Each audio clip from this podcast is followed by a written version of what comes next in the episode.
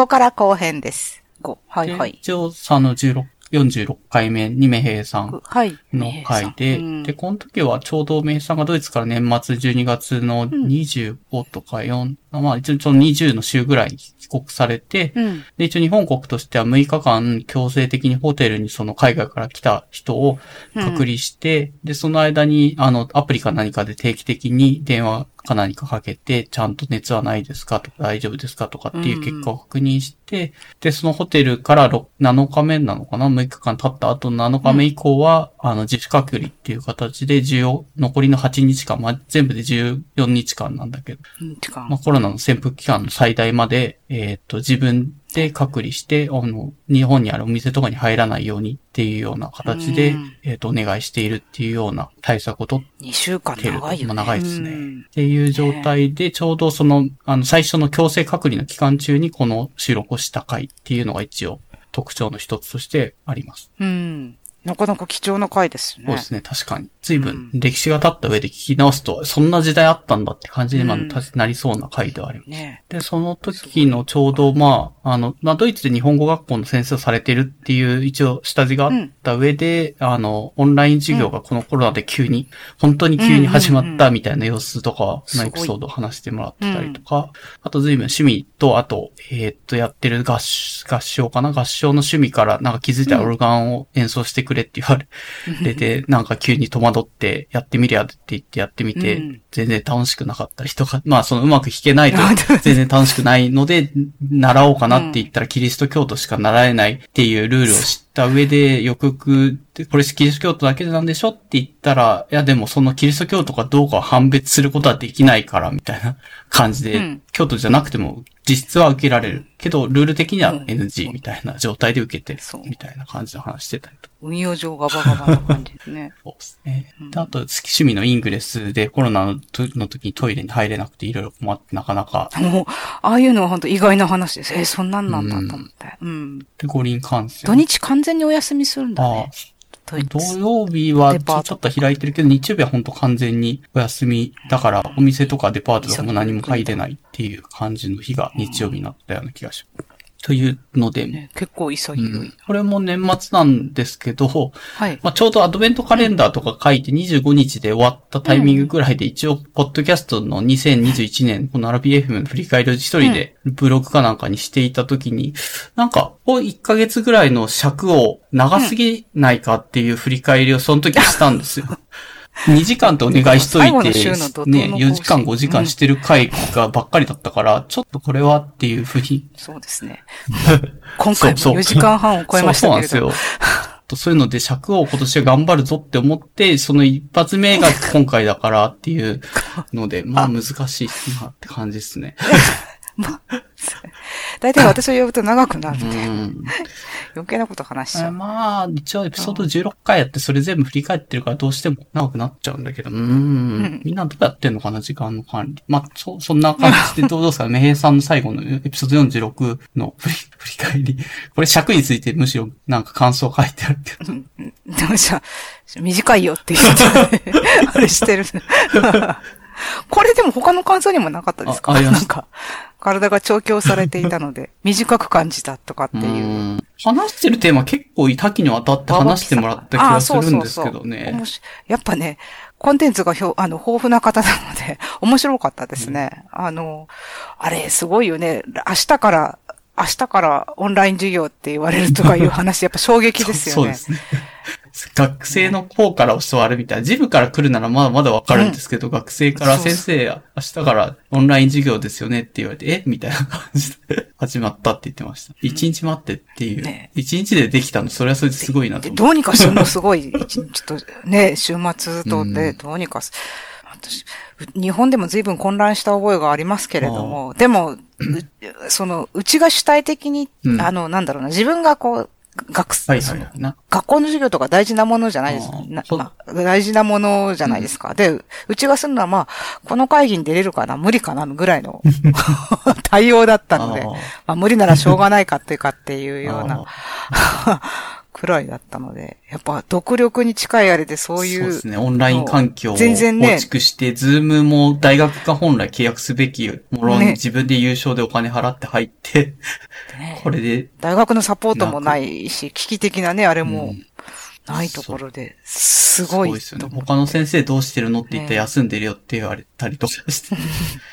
確かに、こ、その、おっしゃあの、言語の先生っていうのはなかなか休み、休みづらいっていうか、その、うん、音がないとっていうんでしょうかね。そうですね。一方通行で配信して。そういうのがないと厳しいって。黒板に書いてる様子を録画して放送するだけじゃなくて、やっぱり双方向でやらないと言葉とか習得できないとは思うんで、うん、一番その、名平さん周りの先生たちの中だと、進んだ授業というか、オンラインに関しては進んだ授業を、うん、せざるを得なかったみたいな話でしたよね。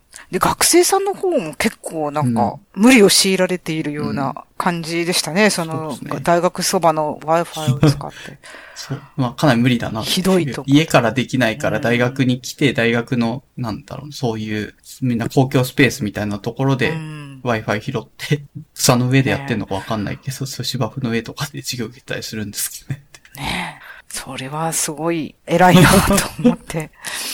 聞きましたね。私だったら寝てるかもしれないですね、本当もう。うん。あそんな回でしたね。そっか、尺か。うん。うん、まあ、ちょっと今回も結局長くなっちゃったから何とも言えない感じなんですけど。うん。ちょっとむず、難しいっすね。ね頑張って短くしても、それはそれでなんかピンとこないなって言うんだったら、まあまあ気にせず、長尺で撮って。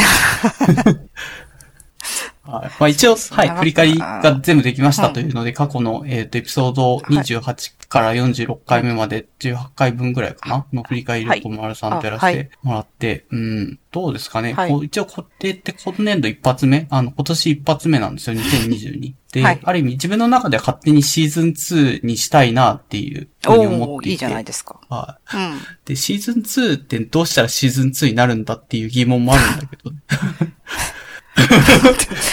えっと、ジングルは作ってるんだあ、ジングルは。リーちゃんが作ってる私ちょっと挫折して、えー、っと、とこさんとか、なんか周りの人とかになんとなくジングルあったら嬉しいなっていう話をして、うん、まあでもやっぱり作るのがすごい難しいみたいで、時間をかかって待ってはいるっていう状態であるっていうのが現状。なので、なんかジングルで差分を作ることが難しいんですよね、このポッドキャスト。ああ。うん。あ、そう、ヒロさんの回で言い忘れたけど、ヒロさんの回、はい、ちょっと飲み物取っていきます。うん、取ってきます。とかっていうので1回目が終わって、はい、2回目がお待たせしましたで始まった回があって。ああ、確かに。あれなかなかいいですよ。ああいう風に、編集点を作る、作ってもらおうっていうのも 一つ。そうか。そうするか。その、自動音声が評判が悪いなら。うん、そうするのいいですね。じゃあ、ね、あれなかなか感じいいなと思って。うん、じゃあ、どういう編集点にします？あれはやっぱでも自然だったからね。きっとね。どう編集点って何をすれば編集点になるのかな、うん、なんだろうな。まあでも、あ、あれ、あれがあるとなんか切りやすかったんじゃない？と思って。ああ。ここで、あ、ここで切ればいいや、みたいな。飲み物系に、うん、そ、そこならすとか、毎回毎回飲み物を取ってくる感じの。そうそう。毎回、飲み、そろそろ飲み物を取ってくる時間ですね、みたいな感じになるよね。うん、これで、まあ、間に挟むんだったらどういう編集点入れるといいんですかね？なんでしょうね。編集点の案を募集してみる、シーズン2。そう。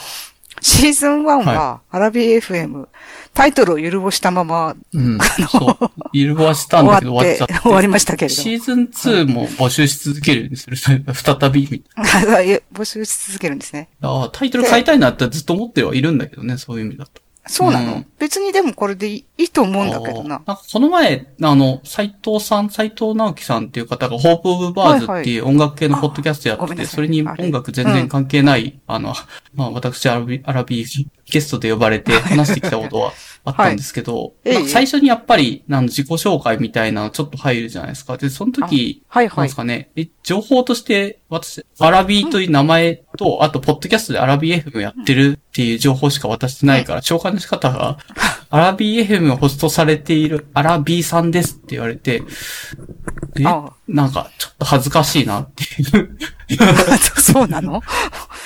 別に、この名前を そんなに押したいと思って、カッコ仮で始めてるからさ、この、モラズと初回にさ。だから毎回ずっと名前ないかなって聞いてるエピソード多分最初10回以上ぐらいあると思うんだけそう、ど。10回ぐらい。うんうん。うん。もういいんじゃね？みたいな感じで終わって。いざ改めてた、紹介されるときに言われると、なんだろうな、別にそんなに推してる名前でもないけど、それ名義でね、それを軸に紹介されるんだと、ちょっと、ちょっと思う思うところあったよねっていう話ね。思うところ。じゃあ、シーズン2で本格的に？いや、でも今から名前変えたらうん、不利ではあ、まあない、せっかくなのそうだね。そにこ。は本当にそうなんですね。タグとか感想とかもわざわざ統一してるから、うんまあ、あの、面倒くさくなくてというかそういうのはあるかなとはうん。思うんだけど、だからシーズン2っていう風に変えたいという気持ちはあるんだけど、何をしたらシーズン2になるのかわからないっていう問題が今ある、ありますね。なるほど。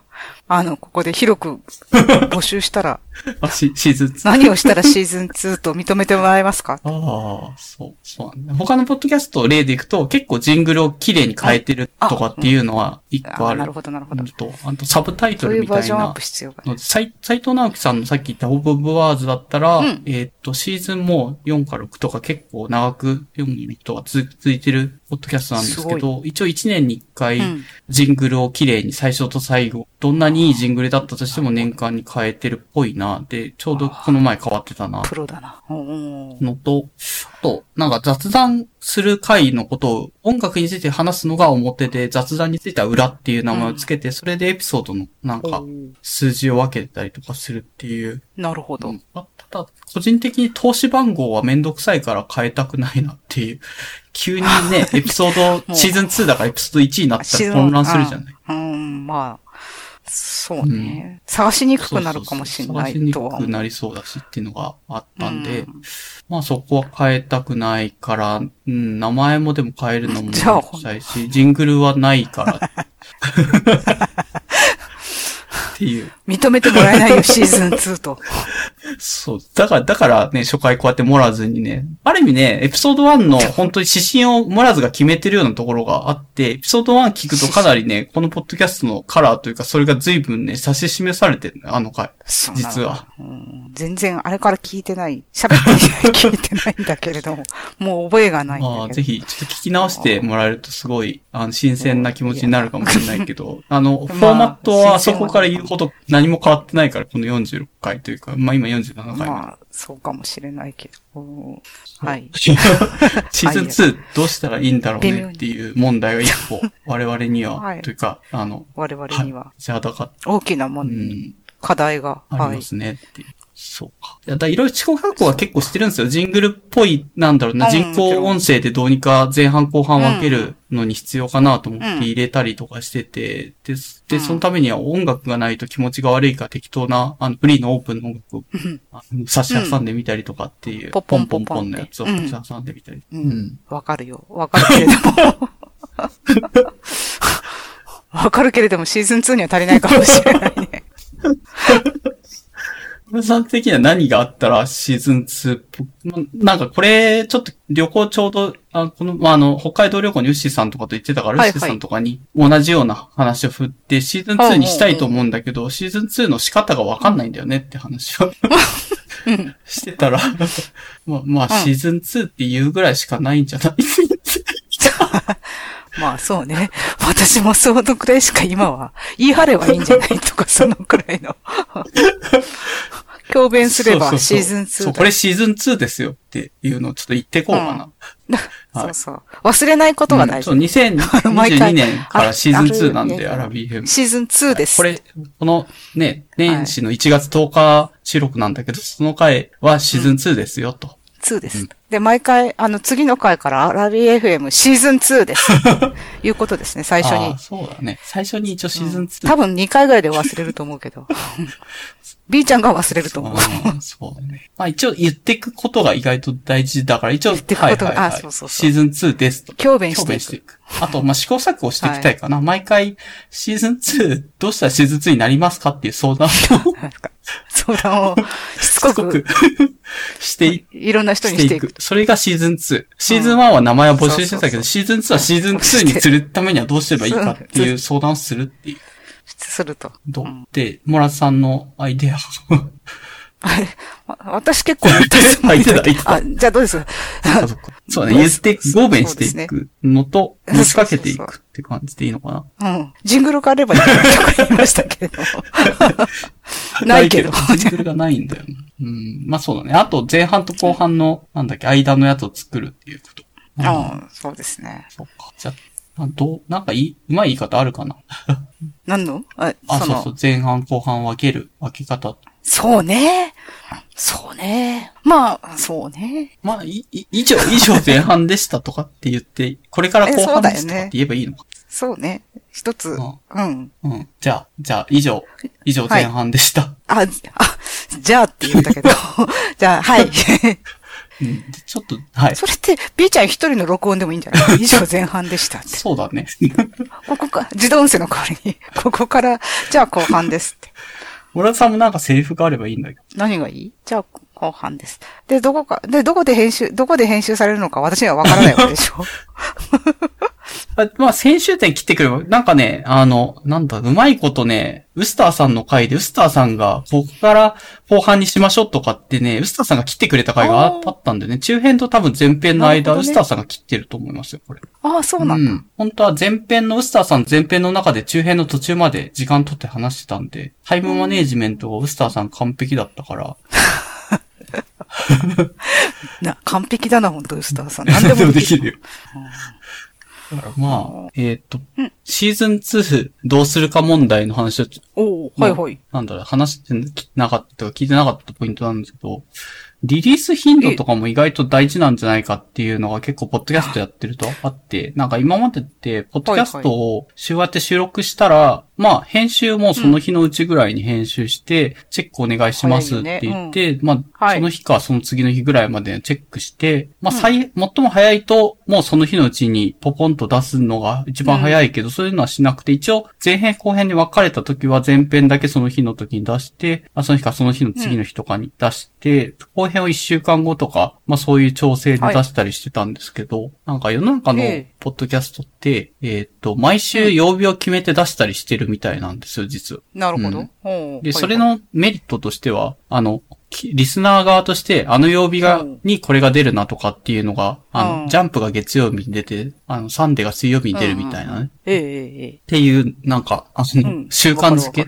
がしやすくて、リスナーを獲得も多分そっちの方が、なんだろう、獲得も、なんか頻度が多い方がリスナーが増えやすいみたいな説があるみたいなのがあって、だ結構、ポッドキャストによると、多分1回の収録で、なんか10回分ぐらい収録して、それを10分ずつぐらい細切れに、なんだろうね、1週間の間に2、3エピソードぐらいずつ出してるポッドキャストとかもあったりするんですけど、えっ、ー、と、へポッドキャスト、アラビ FM 的には、なんだろう、もう4時間とかだとさすがに聞きづらいから2つに、せいぜいまあ2時間ぐらいだろうという苦し紛れの策で2つに分けて、まあ出し、出してるっていうのは現状、かつ、あの、再早で出してるみたいなスタイルになっちゃってるから、はいはいたくさん収録した時はたくさん出てくるし、収録してない時は出てこないみたいな、そういうムラがあるリリースタイミングになってるのが現状。っていう考えた時、シーズン2って、まあちょっとその、ああ、なるほど。どう、どうしたいかにもよるんだけど、この、まあ聞いてくれる人を増やすっていうセンスで頑張りたいだったらやるべきことっていくつかあると思ってるんですけど、なんかそういうことも考えたりす、するのかな、どうなのかなって、シーズン2として。その、あまりポッドキャストを聞いてないので、うん、あの、それほど参考になることは言えないんだけど、いやいや。B ちゃんはど、うん、どうなの？その、10分ぐらいずつはちょっともう、もう、あれがあるかなとは思うけど、うん、ちょっと細切れすぎるかなと思うけど、こう、今までのラインナップ、特にこの15回のラインナップを見ると。ね、逆に聞きやすさ的にどうですかね、ね、なんか、一応そのこち亀会はどうしても多分あれ前編後編かける、分けちゃうとなんか熱みたいのが伝わりづらいかなと思って、もし、エイヤで 4,、うん、4時間っていうので、ぐいっと出しちゃったんだけど、うん、うん、2時間分けにできるんだったら2時間にまあ分けた方が聞きやすいかな出してるのと、うん、そもそも2時間も長いよっていう話も実はあるかもしれなくて。あるんだ。普通どのくらいなんだ。ろうポッドキャストって1時間ぐらいなのそうそうそう。なんかね、30分っていうのが多分適切と、そのコロナの前のポッドキャストってそれぐらいが多分聞きやすい。なぜなら通勤時間の間に終わってほしいからっていうのがあって、通勤時間ってまあ人によっては1時間の人もいるかもしれないけど、まあ早いと30分ぐらいとかじゃないですかっていうのがあって、一応行きの30分で聞き終わるぐらいの尺で30分って言われてたんですけど、まあ好きなポッドキャストが長尺なんで2時間とかなんですよ、私のやって。だから、それは2時間ぐらいはいいかなと、最長として。いいんかなただ4時間ってポッドキャストはあんまりないっていう。そうだろう、そうだろう。っていうのがあるので、だからまあせいぜいその業界的には最長とされる2時間ぐらいの枠で前編後編としてリリースするのがまあいいかなと思ってやってはいるけども、そうするとやっぱ村としては2時間を毎週出すのはできないので、収録タイミングで、まあ月にペースぐらいでやろうとはしてるし、去年もやろうとしてたんですけど、去年は月3ペースになっちゃってましたね、結果、結果的に。そうね。あの、うん。月にペースで2時間。4時間取ったら一月もうないってこと？まあなっちゃうけども、でも、まあ収録したいから、無理くり 3回ペースにせざるを得なくなっちゃうな、とかっていう。んそうだよね。うん。まあ収録したいんなら、それは結構な。で、まだ、今、あの、まだというか、今のところ全然ゲストにあもそう、そうですね。困ってない多分、一応今のところは多分2月、あ、来月分ぐらいまではゲストは声かけていて、再来月もとりあえず1人目ぐらいまでは確保しているって感じなんですけど。うん。で、さっきの戦略だと、週1リリースとかにするんだったらとかだと1時間尺を4回リリースすれば、まあ、まあまあ、2時間2時間で収録してとか、まあ、今回のやつで、そうすると1ヶ月待っちゃうっていう感じでもあって。そうね。遠くなっちゃうんだ。収録、せっかく収録してもね。うんそうなんですよね。うんだ聞く側としてどれぐらいの尺でどれぐらいのペースで出るのがいいのかなとかっていうのがシーズン2に考えてもいい模のかなっていう。ああ、なるほど。あシーズン2はこうしますっていうね。ああ、なるほどね。っていうので、まあエピソード1で方方針をね、指し示してくれたモラズなので、そこら辺のなんか、思いというか、まあ一応聞いてくれてるから、そういうリスナー視点で、なんかさすがにこのペースはおかしいよとか、これは聞きづらかったよとかっていう、なんか、陳情でもいいけど、なんか感想があったら嬉しいかな。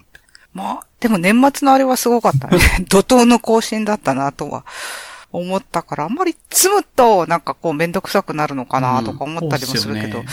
人によっては溜まると嬉しいのかなという気もするし、どうなのかしらね。うーん。あのまあ、ポッドキャスト好きな人は、なんかたくさんある方が楽しみが増えて嬉しいっちゃ嬉しいんですけど、それは結構レアな気もするから、まあ、ペースを決めて週1でこれぐらいの尺でってやった方が、まあ嬉しまあね。い、一般キャストだかなって気はします。そうだよね。せいぜい週1で。週、今、そう、今月と来月のゲストは、今月も一人であるってこうんはいとです。で、それで2時間2時間して、今月が終わり、来月も2時間。だからまあ、最大月2、まあ、うん。月2人。まあ、そうか、みんながみんな4時間取るとはそう限そう、らない限かららないね。から。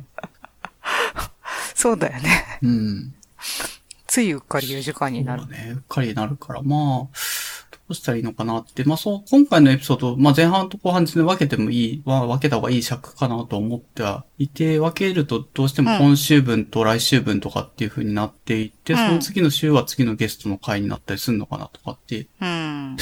まあそれだもうといい。次のゲストの収録近い。あ、そんなに近くはない年月末とかなんで。ああ、なるほど。うんって考えると、じゃあ分けても、分けた方がよろしいのまあまあ、かもね。そうですね。三つに分けてもいいかもね。まあ、なくはないけどでもっていう感じかな。うん。結構、どうするかなっていうので、毎週やるんだったらそういう、あの、出せるものを、あの出せる尺にして、うんうん何分割化して出していくとかっていうのはあるんですけど、うん。曜日とかって例えば決めるとしたらどの曜日とかがいいとかって結構人気なのは月曜日とう、んうん、知ってるやつだと金曜日が多いかなって感じなんですよね。ああ。収録が、でも大体、まあ、日曜日とかが多い感じでもないの？ああ、多分そうですね。あの、やってるポッドキャストによるかもしれないですけど、まあ日曜日が多いかな。あ日曜日に撮ったやつを、なんかその後のタイミングで、また別の次の週とかの金曜日とか次の週とかの月曜日とかに出してるみたいな。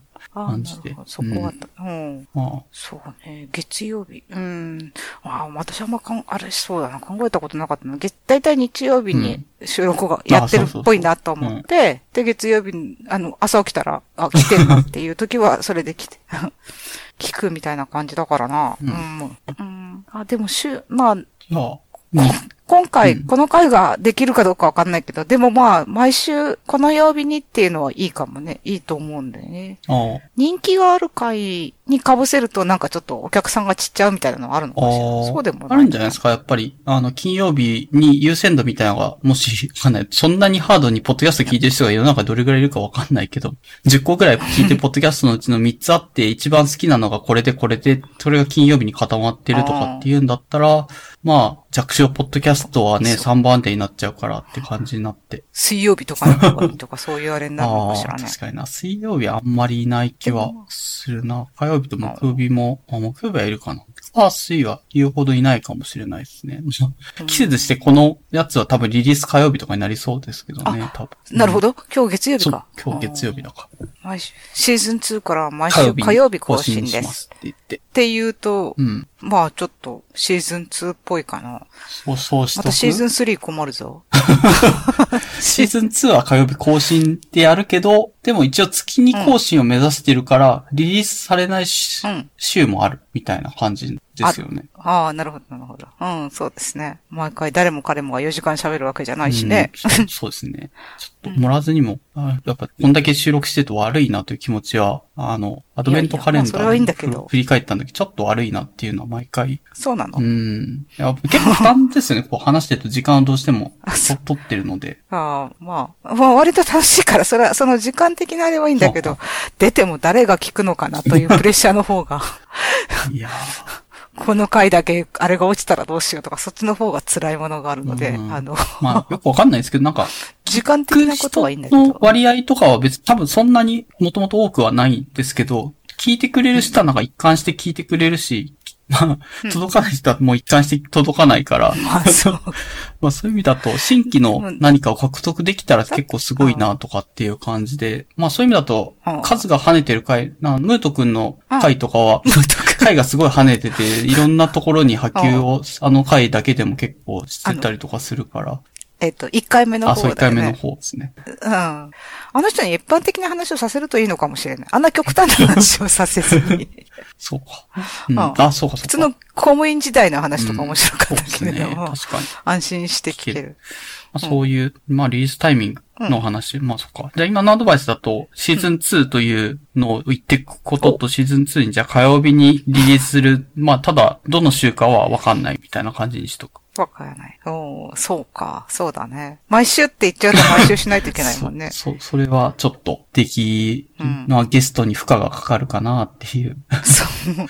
そそんなに、毎週収録するのは結構きついなって気もするし。うん。まあ、あと、まあ、今ちょうど話に出てたムート君とか、まあ、あの、そういうはい話すのが得意そうな人たちっていうのがうん過去回に随分出てくれてるような気がするので、まあ、レギュラーシステムみたいなの作りたいなっていうのは一応、あの、去年振り返りで自分の一人で書いてたやつな書いてたんですけど。それを実は読んでないのな。あ、あ、まあいいや。なるほど。うん。あ、そう そう。すいそう、ませんでしたそう、そういうのを書いてた、実は書いてたんですけど、ふそれを読んでないんだ。うんな、な、いや、そうなんだ。大体読んだと思ったんだけあごめんど。まあいいや。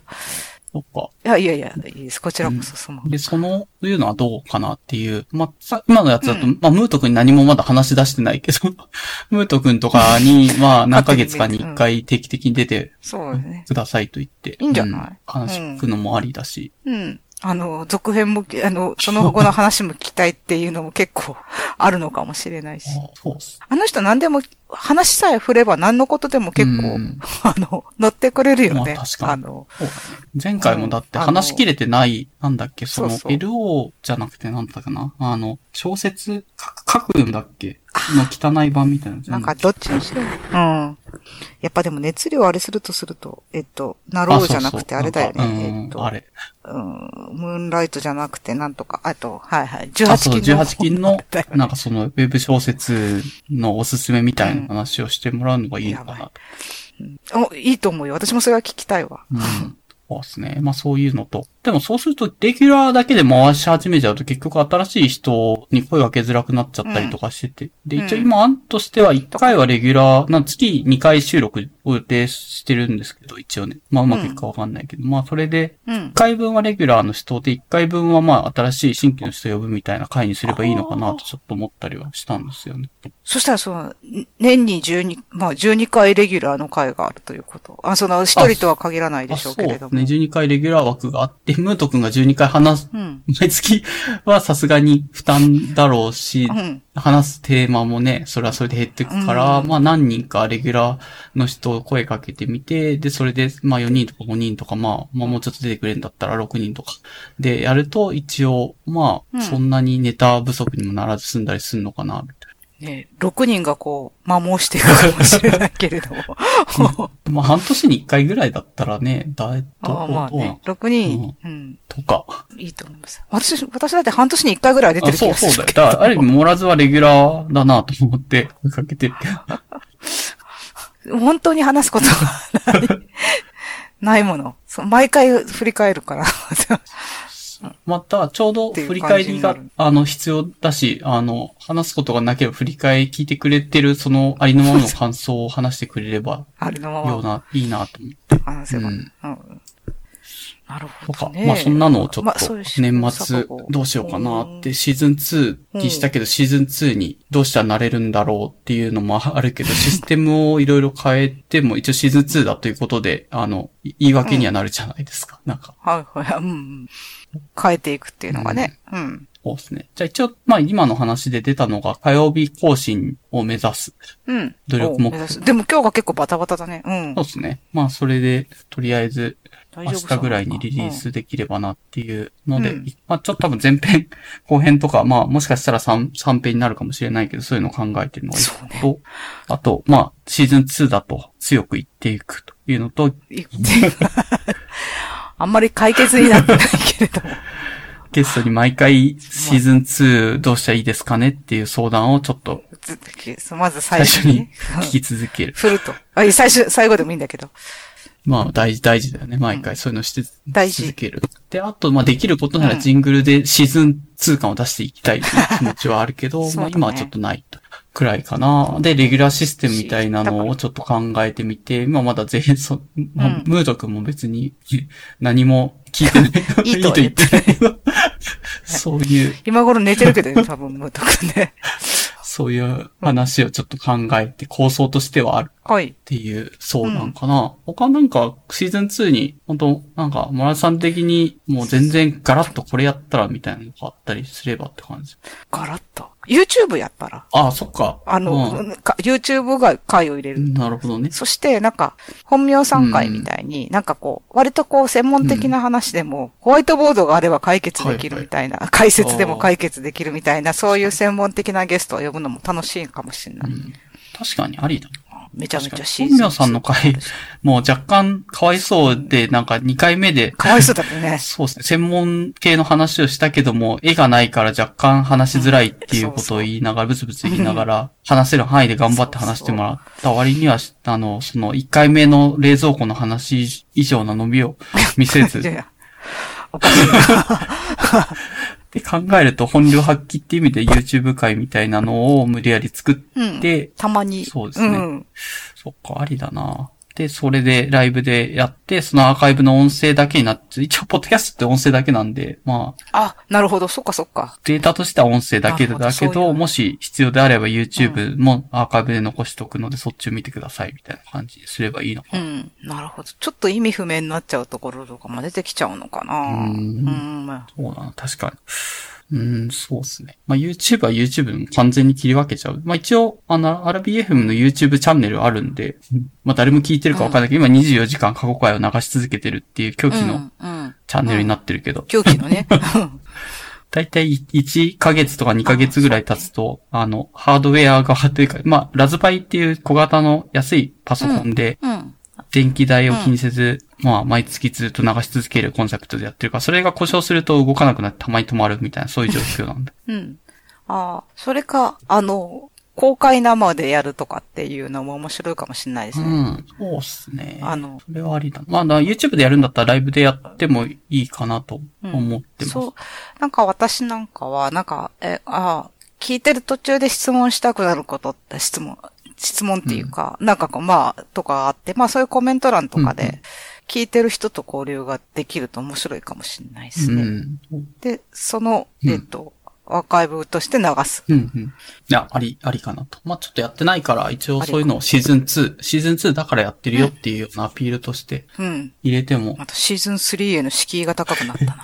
そうだね。なんかいろいろどんどんや詰め込んでやっていくと、シーズン3はどうなんだみたいな感じになる気がすそうるね。ね。そう。うなんんだ。ろうね。あの、ギャグ漫画描いてる人もってだんだん病んでくるみたいな話あるじゃないですか。う、そうそう。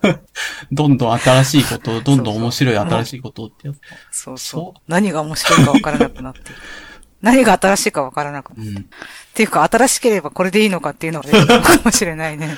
そうだよな。なんか見失っているみたいな。うんそう考えるとどうなんだろう。コンセプト変えずにもずっと変わらずやってシーズン2ですと言い張るだけっていうのもあり。あ、そうね。そういう。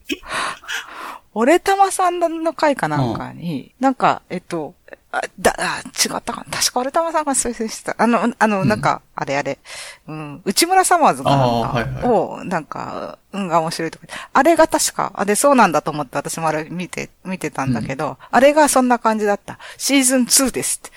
何も変わりませんって言って やっていて。何も変わらないけど、シーズン2です。押し切るだけ。何一つ変わりません。何一つ変わらない。それもありだ何な。うん変わらない。あ 強度ですよ。あ、そうしようか。もうあそれが一番楽だな。いいはずシーズン3にしやすいもん、めっちゃ。楽。楽に流れるなって。そうだよね。なんか、ん頑張らなくていいもんね、そうする。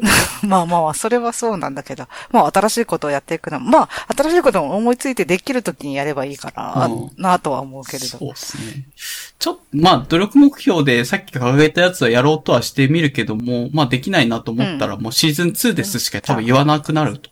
言わないとそのうち。言言っとく。とくという。必ずシーズン2ですっていうところだけは、もう、って。言うと。2022年のこのエピソード47のモラズ会からはシーズン2です。シーズン2。よろしくお願いします。そうです。と、冒頭で言い損ねたけど、そうなんです。そう実ははい。まあそんな感じかな。うん。あ、ごめん。えっ、と、はいそういう意味ではそこをちょっとテーマとして掘り下げておきたかったってはいいうだけです。そうだね。じゃあ、えっ、と、お便りの方に行きますかね。はいはい。えーラジオネーム、もちさんからのお便りで、えーありがとうございとます。、はい。さん、アラビさん、こんにちは。明けましておめでとうございます。あ、おめでとうございます。はい。時に楽しく苦しく聞かせてもらっています。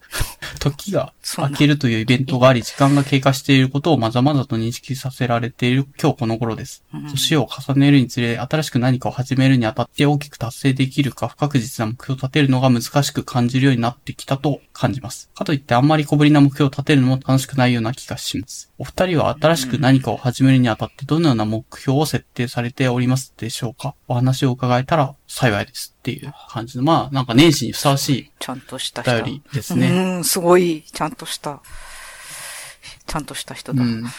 なんか、もはい。どうですか？結構目標立てるの好きだからブログとかで、うんまあ、ここ4、5年ぐらいは年始に目標を立てたり、立てない年もあったりとか、まあそれは一応立てないとどうなるのかなっていう興味から 立てずにやってみたりとかしたんだけど、ううんん。なんかその印象として目標立てても立てなくても何も1年って変わんないなっていう 感じの。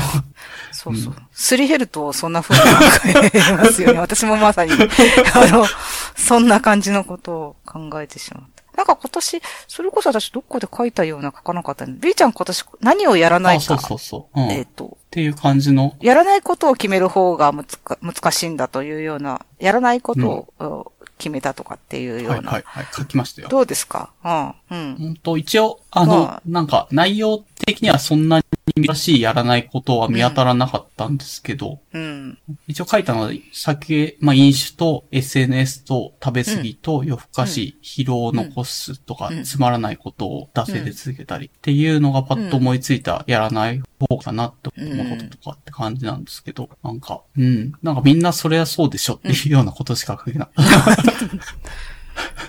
結構、そう、私もこれ見て、やらないことを出してみろって言うと、やっぱり私は意外と難しくて、うん、全然一個も出てこなくて。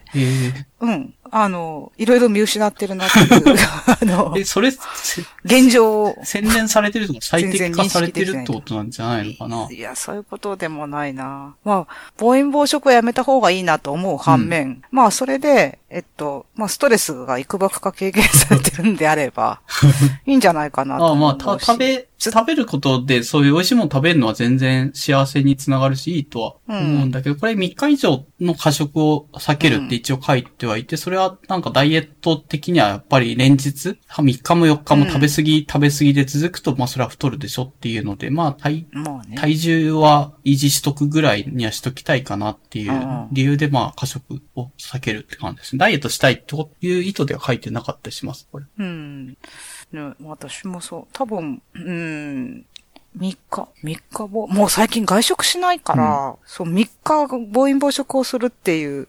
ことはないんじゃないですかね？って考えると。ことが、達成できてる。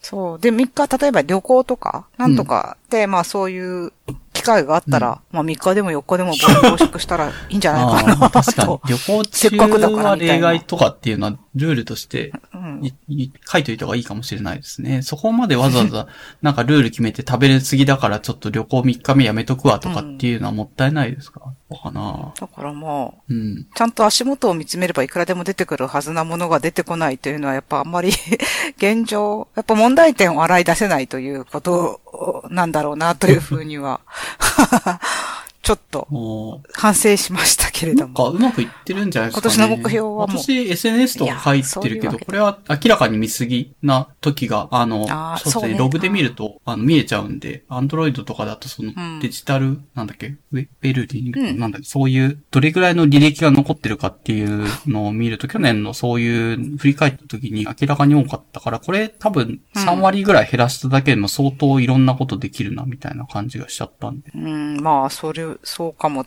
うん、ただ、モラツさんは言うほど見てないし、別にツイート増えてるわけでもないから、もう、そういうフェーズでもないんじゃないのか。そこが時間のボトルネックじゃないんじゃないのかなって気がするし。そう、時間を作って何をするかっていうのが特にないので、あの、まあ、っていうのはあるんだけど、うん、そう、そういうあれで、その、結局その、あまり目標を設定しないのですよ。私はですね。もともとが。で、まあ、うん。うん、まあいい？もともとかね。子供の頃から。うん、結構なんか目標そういう見切り発車的な感じなので。って本質的じゃないって言ってる人とかもいて、な、んでかっていうと、立てたところで別に1年って長いじゃないですか。別に1月だけ立てても意味ないでしょっていうのもあったりとかするし、本当に目標とかそういうのとかを行動する人っていうのは目標立てる前にもう行動してるよって話で、だから目標立てる意味はないんだ、みたいなこと言ってる人もいます。まあ、それはなんかできる人のなんかあれやな。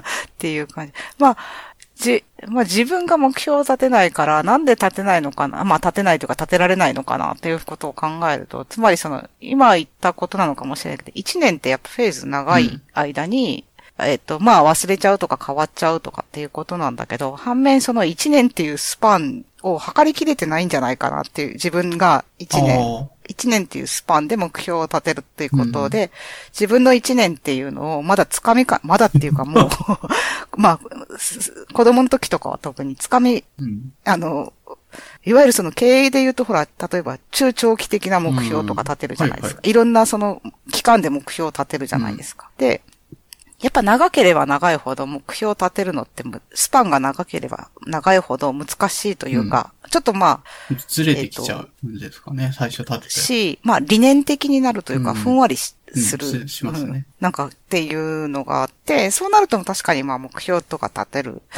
あれが意義がどんどん薄れるんだろうと思うんだけど、でもまあ、一年の目標を自分に合った目標、うん、まあ、こぶ、その、ものを見て小ぶりと思うか大ぶりと思うかっていうのはまた別にして、うん、まあ一年の目標っていうスパンの課題を立てられるっていうのは一ついいことだ、いいことっていうか、うん、えっ、ー、と、能力だなというふうに思う、うん、ちなみに、この質問をいただいた内容をよく見ると、目標が立てられなくてこの人は困ってるわけでは実はないんですよね。うん。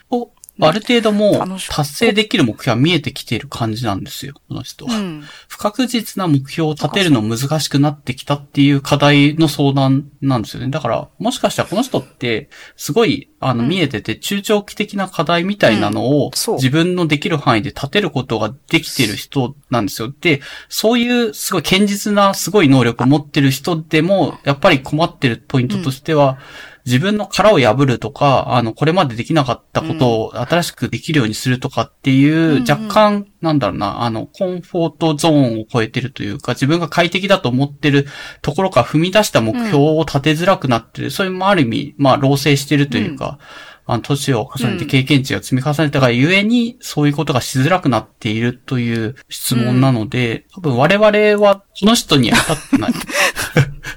この人の域に行ってないんじゃないのかなっていうのが一個。うん、そう、そうだね。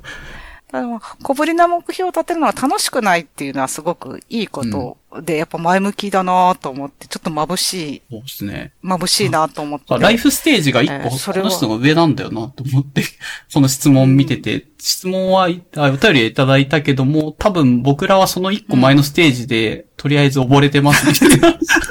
そうそう。そういう感じ、そんな感じが、本当聞けば聞くほどそんな感じですよね。うん、大きく達成できるか不確実な目標と、その小ぶりな目標の間にあるスパンの目標っていうものを、に今焦点が合っていない。ってわけでも。だからもっといけるんですよ。うん、小ぶりな目標、うん、あ、なるほど。もっと先までいけるわけですよね。この人はね。不確実な目標を立て、達成できるか不確実な目標を立てるってことですよ。それってすごい、あの、なんだろうな。うん、できるかわかんないけど、エイヤでこれを。それがまあ難しい、うん、そう。まだ見えてないところに対して、なんとなくこれを投げ込んどいたら伸びしろがとか何か変わるかもっていう、うん、ある意味、なんだな、すごい才能というか直感というかそういうのを働かせて目標を立てるっていう、うん、結構難しいことを、いや、難しくなってきましたって言ってるんだけど。うん。それは生まれてこの方できたことできたことがない。できたことがないから、ずっと難しかったから特に。あれですね。例えばその具体的、具体的すぎる目標、うん、この資格試験に合格するというのはなんか結構。うん、まあ、わかりやすいけど、ただでも年始に資格試験に受かるってやった時に、結局のところ、うん、なんか、やっぱこの資格じゃねえなって途中で思った時とか変えづらくなっちゃうから。うん。し、なんか、まあ、資格試験だから、いろいろあるじゃないですか。まあ、失敗しちゃうとか。そういう時になんか、ああってなるなと思うと、私はやっぱなかなか立てられないし、あ の、あれなんで、うん、なんか具体的だとなんか逃げ道がなくなるような感じがして、あ,、んまり立てたくな、なくなっちゃうタイプなんですけれども。なんかそういうのの、なんだろう、大改作というか、案、案として、な聞いててなるほどなって思ったのは、うん、一応ブログの方にちょろっと書いてるけど、100個ぐらい、あの、大量に具体的な目標を書いて、年末にその100個のうち何パーセントできたかな、みたいな感じで振り返るってやると、別に1個間違えても99%できたってなるだけだから、まあ、あの、1個の目標の価値が下がるから100個ぐらいざーっと上げて年始に。で、年末までそれを、あの、意識的に、まあ、本当に具体的な目標だから簡単に、このお店でこれ食べるとか、そういう、こういう料理作ってみるとか、そんなんだけでも、100個バーって書くっていうことをしてるっていう人がいて、は、それはなんか確かに、あの、リスクは少ない、減る、減るかなっていう気はして、いいな。あなるほど、ね。新しく何かを始めるにあたってどのような目標？例えばその、B ちゃんが例えばベースとかを始めるときに、うん、今年はここまで行きますみたいなのをする、うん、いや、しないね。ああ、うん、そう。私も新しく始めてないからな、なんとも。困った。なんかこう、割と、工事な目標、あれが、質問が来てしまって、すいません、特に答える術がないな。新しく何かを始めないんだよな。うん、眩しいですよ。うん うん、そうなんだよな。ステージも一個上だから多分、なんかもうちょっと大きなこと聞かれてる気がするんだよな。具体的なものを立てたところで楽しくないっていう、この人的にはもうそんなのできるんだよっていう感じで、うん、達成できるけども、不確実なやつっていうようなのを考えるのがなかなか難しくなってきた。うん。だからまあ、今まで、なんていうか、ちゃんと冒険的な目標を立ててらして、それがまあ、まあ、と、そう。達成できるかどうかわかんないと、ちょっと、まあ、尻込み。気持ちがしんどいと。うん。もう常に戦い続けてきて、成長に成長を重ねてきて、ね、我々のこのポッドキャストに お便りとして。なぜ？なぜ？高みから、高みからだよね、こう。高み、高みから、こう、スッと、モラズさん、おめでとうございますと言って。こちらこそって。気になるのは、時、時に楽しく、時に苦しく、聞かせてもらっていますというのが、うん、苦しい、苦しい。このポッドキャストく、苦しい。いいんですよ。聞かなくていいんです、そういう時はね。聞かなくても。本当そうだよな、えー。苦しかったんや、みたいな。そうそうそんなストイックなポッドキャストでも、な、ない、ないんやでというか、ないですよって。うん。そうなんです。そうか、ちゃんとした人だなうん、なるほど、ね、あ、でも一応聞いてくれてるのは、お二人が何か新しく始めるにあたってどのように設定してるかっていうことだから、も、もらずは設定してないっていう。はい、あ、そこそこ。すいません。子供の時から特に設定してない人生でした、うん、自分も設定はするのは好きだからするし、毎回毎回別にこれで完璧だなっていうのがないので、まあ難しいなと思っているからこそやってるのは、強いて言うなら毎回違う目標の立て方をしてはいるかなって感じですね。うんそのバリエーションもあれだよね。去年は。去年は、えっ、ー、と、何か新しいことを毎日やるっていう。楽しいこと、新しいことを、うん。っていう、ぼんやりした目標だけど行動指針にはなってるし、うん、具体的な行動につなげやすいから、かなり良かったかなという気はしますけどね。うん、そうだね。何でもいいわけだから、初めてお店に行くとかね、そういう。通ったことない道通るとか、作ったことない料理作るとか、読んだことない本読むとか、何でもいいんで、一個やればクリアって感じ。まあ、でき、できたなっていう。そういうの本当にいいと思う。うんいい目標だったよね。そうそう。で、おととしは何も立てずに過ごすっていう、あの、立てなかったらどうなる、結構ずっと立ててたから、立てないっていうのもあるんじゃないかなっていうので、おととしは立てずにやる。まあ、感想としては立てなくても変わんねえなっていう感想を持って。そう、正月に立てた目標なんてどうせ1年経ったらね、どうせ記憶からどっか行ってるしっていうのがあって、変わらんよっ。で、2年前は逆に、あの、一個一個目標を多分結構細かく、あの、この課題に対してこういうこと技術的何かやるとか、ブログ何個みたいな書いてたような気がするけど、まあまあ、一応それなりに何パーセントかやって振り返ったかなっていうような立て方をしたかな。だこの3年はそんな感じの立て方で、今年は一応やらないことを決めてみようかなと思って立ってたけど、意外とつまんなかったなっていう感想ですかね。だって、やらないこと決めた感じだと。うん、そうなのか。っていう。あ、まあ、あと一応100個あげるっていうのもいいなと思ったからやろうとしたけど、100個考えるのが1月の時点でだるいっていうふうに思ったんで、月々10個にしました。で1月に10個これっていうのをあげてって、2月はまた10個新しく決めてって、それを消化していくみたいな感じで、まあ一応年末120個ぐらい何かやってっていう感じにはなるという奥さんです。なるほど、なるほど。うんあはい。もう私には何も言えることがなくなってしまいました。逆にでも、目標を設定してないっていうのも一つの戦略としては、まあよ、良いし、モラさんは無意識にそれをせん目標設定しないっていうことで、なんか特に不満がないし、それに対して何か達成とか自分の至りなさとか感じることもないってわけです。まあ、立てたら至らなさしか感じないだろうと思って いるというのはあるでしょうね。うん、自分のことを差し、一旦全部、あの、脇に置いた上で、この人に何かアドバイスできることとしては何かあるんですかね？大きく達成できる目標とか不確実な目標は立ちづらくなってんだよなっていう、まあ、もしモラズがそういう立場に、そういう域に行ったとしたら、どうしたらいいのかなっていう感じ。随分遡ってこの道に入らないと、その域にはいかないと思うんだけれども。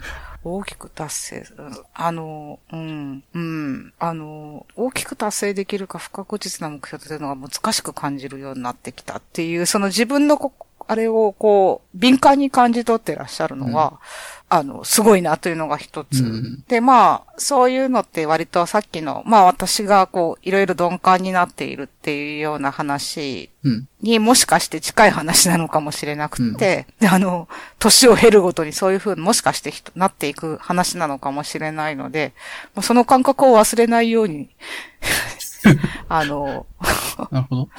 うん。言っていかれると、私からでも何を、何を言うことができましょうか？この、なんで、立で、派な方に何を言うさん自身の、なんかその現状は差し置いたとして、でも、この人と同じように、あなんですかね、か仮にでいいんですよ。仮にこの人と同じぐらいの視座に立った上でアドバイスとかそういうアイデアとしてこうしたらとかっていうのもし、まあ、この人がどこまでそういうアドバイスを求めるかわかんないけど 仮にね、仮にそういうのがあるとして、まあ、個人的に興味があるってあるなって、これ難しい課題だなっていう、ある程度積み重ねたものがああって、それが、その人の自信にもなってる、まあ、その人の声になってるものを不確実なこととかって、まあ、失敗する可能性が出てくるし、大きなことをやろうとすると達成できないことっていうのは全然出てくる。うん。だけど、それをやる、目標としてやろう、立ててやろうってする、なんだろうな、あの、気持ちに向かわせるためにはどうしたらいいのかなっていう、まあ自分も全然その意見言ってないんだけど、もしそうなったらどうしたらいいのかなっていう興味があるって。まあ、何度も言うように、この人のメンタリティは随分違う、私とは随分違うものがあるので、その、勝手なことを言うとすれば、もう大きく達成できるか不可実、不確実な目標。これを立てるといいと思う。そうだよね。うんもう、うんなんか、難しく自感じる分ようの難になったところでしく踏ん張ると。感じる感情とかを全部押し殺して、もううんそう反射？なんだろうな、あの、うん膝叩かれたら、なんか、クンってなるじゃないですか、足とかって。うんそんな感じでもう、むやみやたらに、むちゃくちゃはない目標をゴリッと立てて、い見る、みたいな感じかな。そうすると意外と見えてくるものもあったりするのかな。そうそう。こういう衰えっていうか、こういうの昔、こういうその、特に肉体的なものは感じると思うんだけど、こういう、なんていうのかな。自分がだんだん鈍感になっていってるなとか、そういうのってなかなか自覚でき、するのって、うん。でき、難しい、難しいというかな、しな人はなかなかしないものだと、私なんかは思うんですよ。なんとなく、どんどんどんどんそがれていってるんだけど、全然自分には自覚がなくて、そしてまあ若い頃とのメンタリティとは違う、あの、状態とは違う、精神状態とは違う、こう消極的なものになっていく。うん。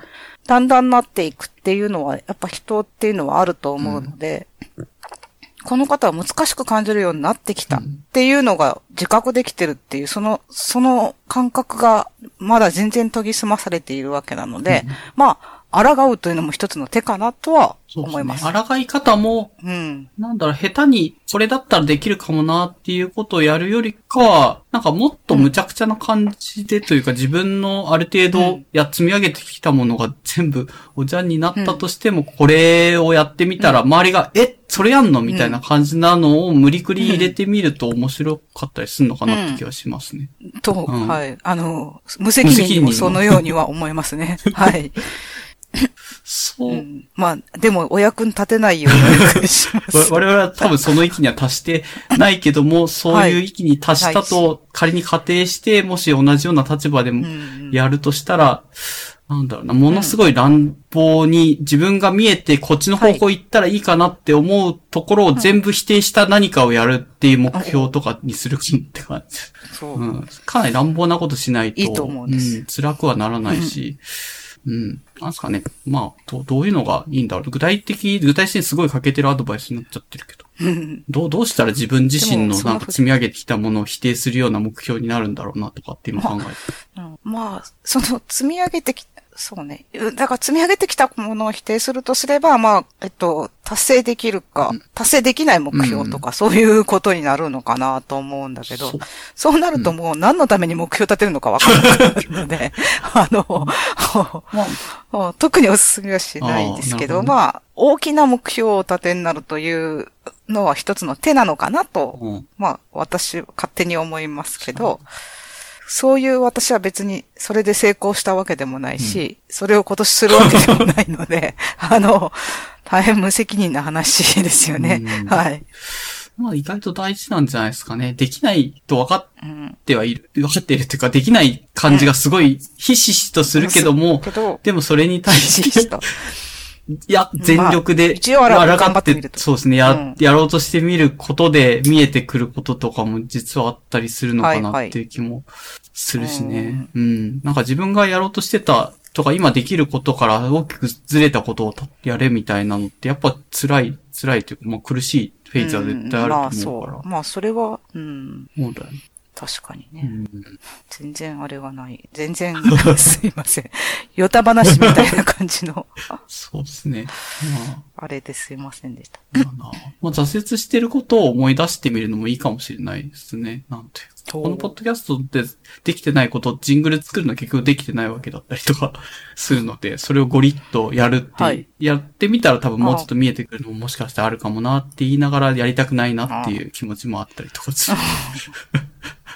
いやーとかね。まあそういう自分の過去を振り返って挫折してるなとかって、どうなんだろうね。な苦手だから挫折してたりとかなんか違うなって思うからうまくいってないっていうのもあったりとかすると思うんだけど。モラズの、だって今回の最初のエピソードで出てたその字を、ペン字を書いたらみんなから思った以上に褒められたみたいなのって。あ、んそうですね。そういうのはなんかできる、できると自信を持ってるわけじゃないですか。うーん、うん。まあね。まあね。そうかな。うん。うん。難しいよね。この人思った以上に褒められてるから、ち違うんじゃない？なんか、つかみ、つかみそ、あの、数をつかみ損ねているんじゃない？うん。把握し損ねてるんじゃないかなと思うんだけど、うん、そうかな？うん。そうどっちが、どっちに振るのがいいのかなっていう、毎回言ってるけど、結構苦手な方に振る、振るのは良くないというか、やっぱ得意なことやった方が勝ち目あるぞっていうことが多いから、あのう、ん。うん。どう？まあ、子供の頃とは違うんだから、いあの、得意な方っていうのはいいと思いますね。あの、児童に何かをっていう時は、まあ苦手なこともできるようになった方が、まあた、それは楽しいこともあるから、っていうのは言うけど、まあ確かにうん。ある程度こうんの人の息の話だと、なんだろうな、やっぱり大きく達成できたりとか不確実な目標立てること自体も難しくなって当然な状態なんじゃないかなと思うんだけどな、今の現状って。その人が苦手な分野が見見えてるっちゃ見えてるんだろうなと思うし、得意な分野も見えてるっちゃ見えてるから、得意な分野に多分時間を振るということが自然と吸い取られて、まあ、それは正しいことしてるんだと思うんだけど、そうすると時間。経過しているのがあっという間だったりとか、ね、っていう、新しいことを始めづらくはなるよね。だって得意分野でリソース削って、まあそれで多分何かしらの利益を得てる？利益を得てるのかな？まあ何かしらの幸福につながってたりとかするのかな？なんかぼんやりしたことまで。うん、難しいね。うん。うん。このでもお便りを送ってるってことは、まあうまくは多分すごいいってそうなんだけど、うまくいった上で、やっぱりちょっとスパイスが欲しいみたいな感じなのかな？っていう感じですかね、うんそうすると。新しいことは何かを、まあ、始めるにあたって目標を立てるっていうことあ、そうです。なんですよね。だから、うん、と思いますよまあ。スパイスどころじゃないのかもしれないけれども。現状 メインで持ってるのはちゃんとメインで持ってうんて得意分野を活かして重要にやるのは全然素晴らしいかなとは思うけど、スパイス的にちょっとプラスアルファでなんか不得意なこともとか不確実なこともとか大きな目標もとか、いや、うん、どう、どうなんだろうな。そう、そういうので立てていいものなのかな？結構コス、コストあるよね、このあまあ、コス、うん、ココストストがある。高いよね。うん、あの、本当に目標を立てるっていうのはそういうことだなと思いますね。うん。もう、いやー。世の中の人はなぜ立ててるのかよくわからない。そうだね。何か新しく始めるにあたって不確実な目標でパッと思いつくの、例えばその島田さんとかみたいに毎日10キロ走るとか、もし 私がさ、立てたとしたらさ、すごい無理なのよ。ほんときついというか。そんな島田しかできないでしょっていう感じの。もうう、でもやってみたらっていうのがあるからな、と、一回ぐらいは10キロ走ってみた方がいいのかなと思ったりするよね、そう考えると。ああ。なんかああいうの、まあ、限界を知りたいみたいなところはありますよね。まあ、10キロは無理かもしれないけれど、ど自分ってどのくらい走れるのかなとかなんとかっていうのは、確かにちょっと、確かにな。まあ、あと、まあ新しでもまあねく何か始めるときは人と始めるとハードルはちょっと下がっていいかもね、そういう意味で。ああ、なるほど全然。知らないジャンルだったとしてもやってる人と一緒に始めるともうちょっとハードル下がるかなって気がします。うん、そうね。島田と同じ目標を立てるというか、島田と一緒に走れば、それはちょっとでも、結構面白い気がするけどね、多分、なんか、走り始めて、なんか数秒くらいで見えなくなって終わってるんじゃないかなっていう。そうそう。一年で追いつかれたら島田さんもショックだよ。そうそう、追いつけないだろうし、一年経っても変わってないと思うんだよな。逆に体壊してそうだしね。なんか一週間ぐらい経たずに。そうねんひ膝そうだね壊してちょっと無理だわって言って挫折してそう。うんうんで、その挫折することはどれぐらい意味があるんだろうかっていう感じかな。そうそううん。思い出にはなるかな。うん。でも、うん。やったら結構バカなこ思い出とをややるなって言われそうだよね、そういう意味で。うん。うん。まさに、うん。そうだね。結構、なんか、まあ、ちっちゃい時とか、まあ若い時とか、バカなことも含めてやろうとはしてたような気がするけど、うん自分に対しての理解も深まってくるし、くるとそういうのも減ってくるのはうん自然と減ってくるしっていうのがあって、賢くなってるとは思うんだけど、そう、それもそれでいいと私は思うんだけれど。うん。まあ、立ててみたらどうか、立ててみれば、それ以上の達成かどうか不問にすればいいんじゃないのかなってしますね、そういうの。うん。あの、配、配色っ。ぽい状態でなんか立ててみて、うん。まあ、ダメだったとしても、まあ自分を責めないというか、これは結構大事かな。うん、そうね。そうね。で、立ててみたという、立てて挫折しちゃって、まあ、かっこ悪いっちゃかっこ悪いけど、まあ、かっこ悪かったなっていうのでいいんじゃないのか。うんかかっこ悪くなろうというのでいいのかな。かうんうん。か。なかなか交渉だったな。なるほどね。いやー、やっぱいろんな人がいらっしゃるなというのが。うん。そうですうね。ん。素晴らしいな。はい。うんまあ、そんなお便りでした。あ、はい。お便りありがとうございまはいす。うさ太郎さんもありがとうございました。最初に熱唱。来年 はうさ太郎さんに年賀状を書きます。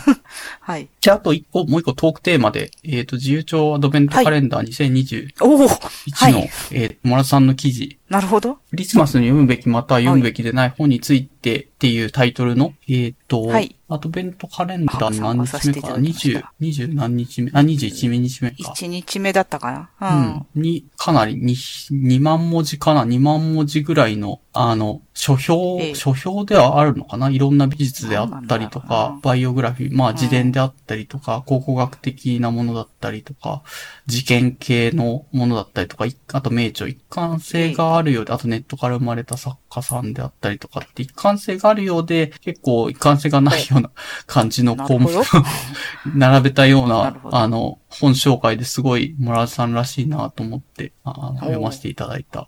感じなんですけど、ええうんすごい評価はされてたような気がしますね。面白かったとか。あ、そうですね。なんか、読んでもらえるとは思えなかったのでびっくりしました。ありがとうございます。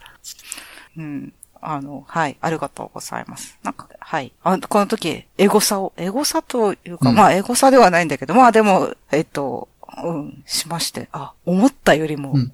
思ったよりっていうか、いや、褒めてくれる人がいいたの、いらしたので、うんうん。嬉しかったです。単純に。はい。苦労した甲斐がありました。うん。休みを2日ぐらい潰して。あ、結構やっぱ時間かかってる感じなんですああ、いや、これは私が悪いんですけど、もっと書こうと思って準備してたものがあって、それを、それはどこにある、うん。1万5センチぐらい書いて、それはどこにある？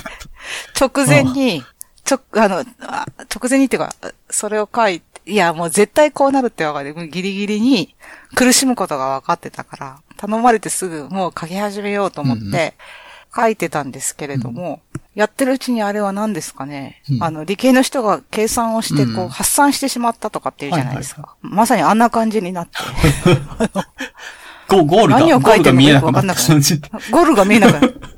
ちなみにテーマというかどういう風ななんか骨格というかなんか内容について書いてそう。それは私の好きな心霊写真について書いてたんですけれども いい。心霊写真を貼り付ける前に1万字を超えたので、えなんで？あ、これはダメだと思って。心霊写真って心霊写真起点で書くんじゃないの？この心霊写真は後ろにとか、あの左上のところに写ってる模様が、みたいな。そのね、やつじゃない。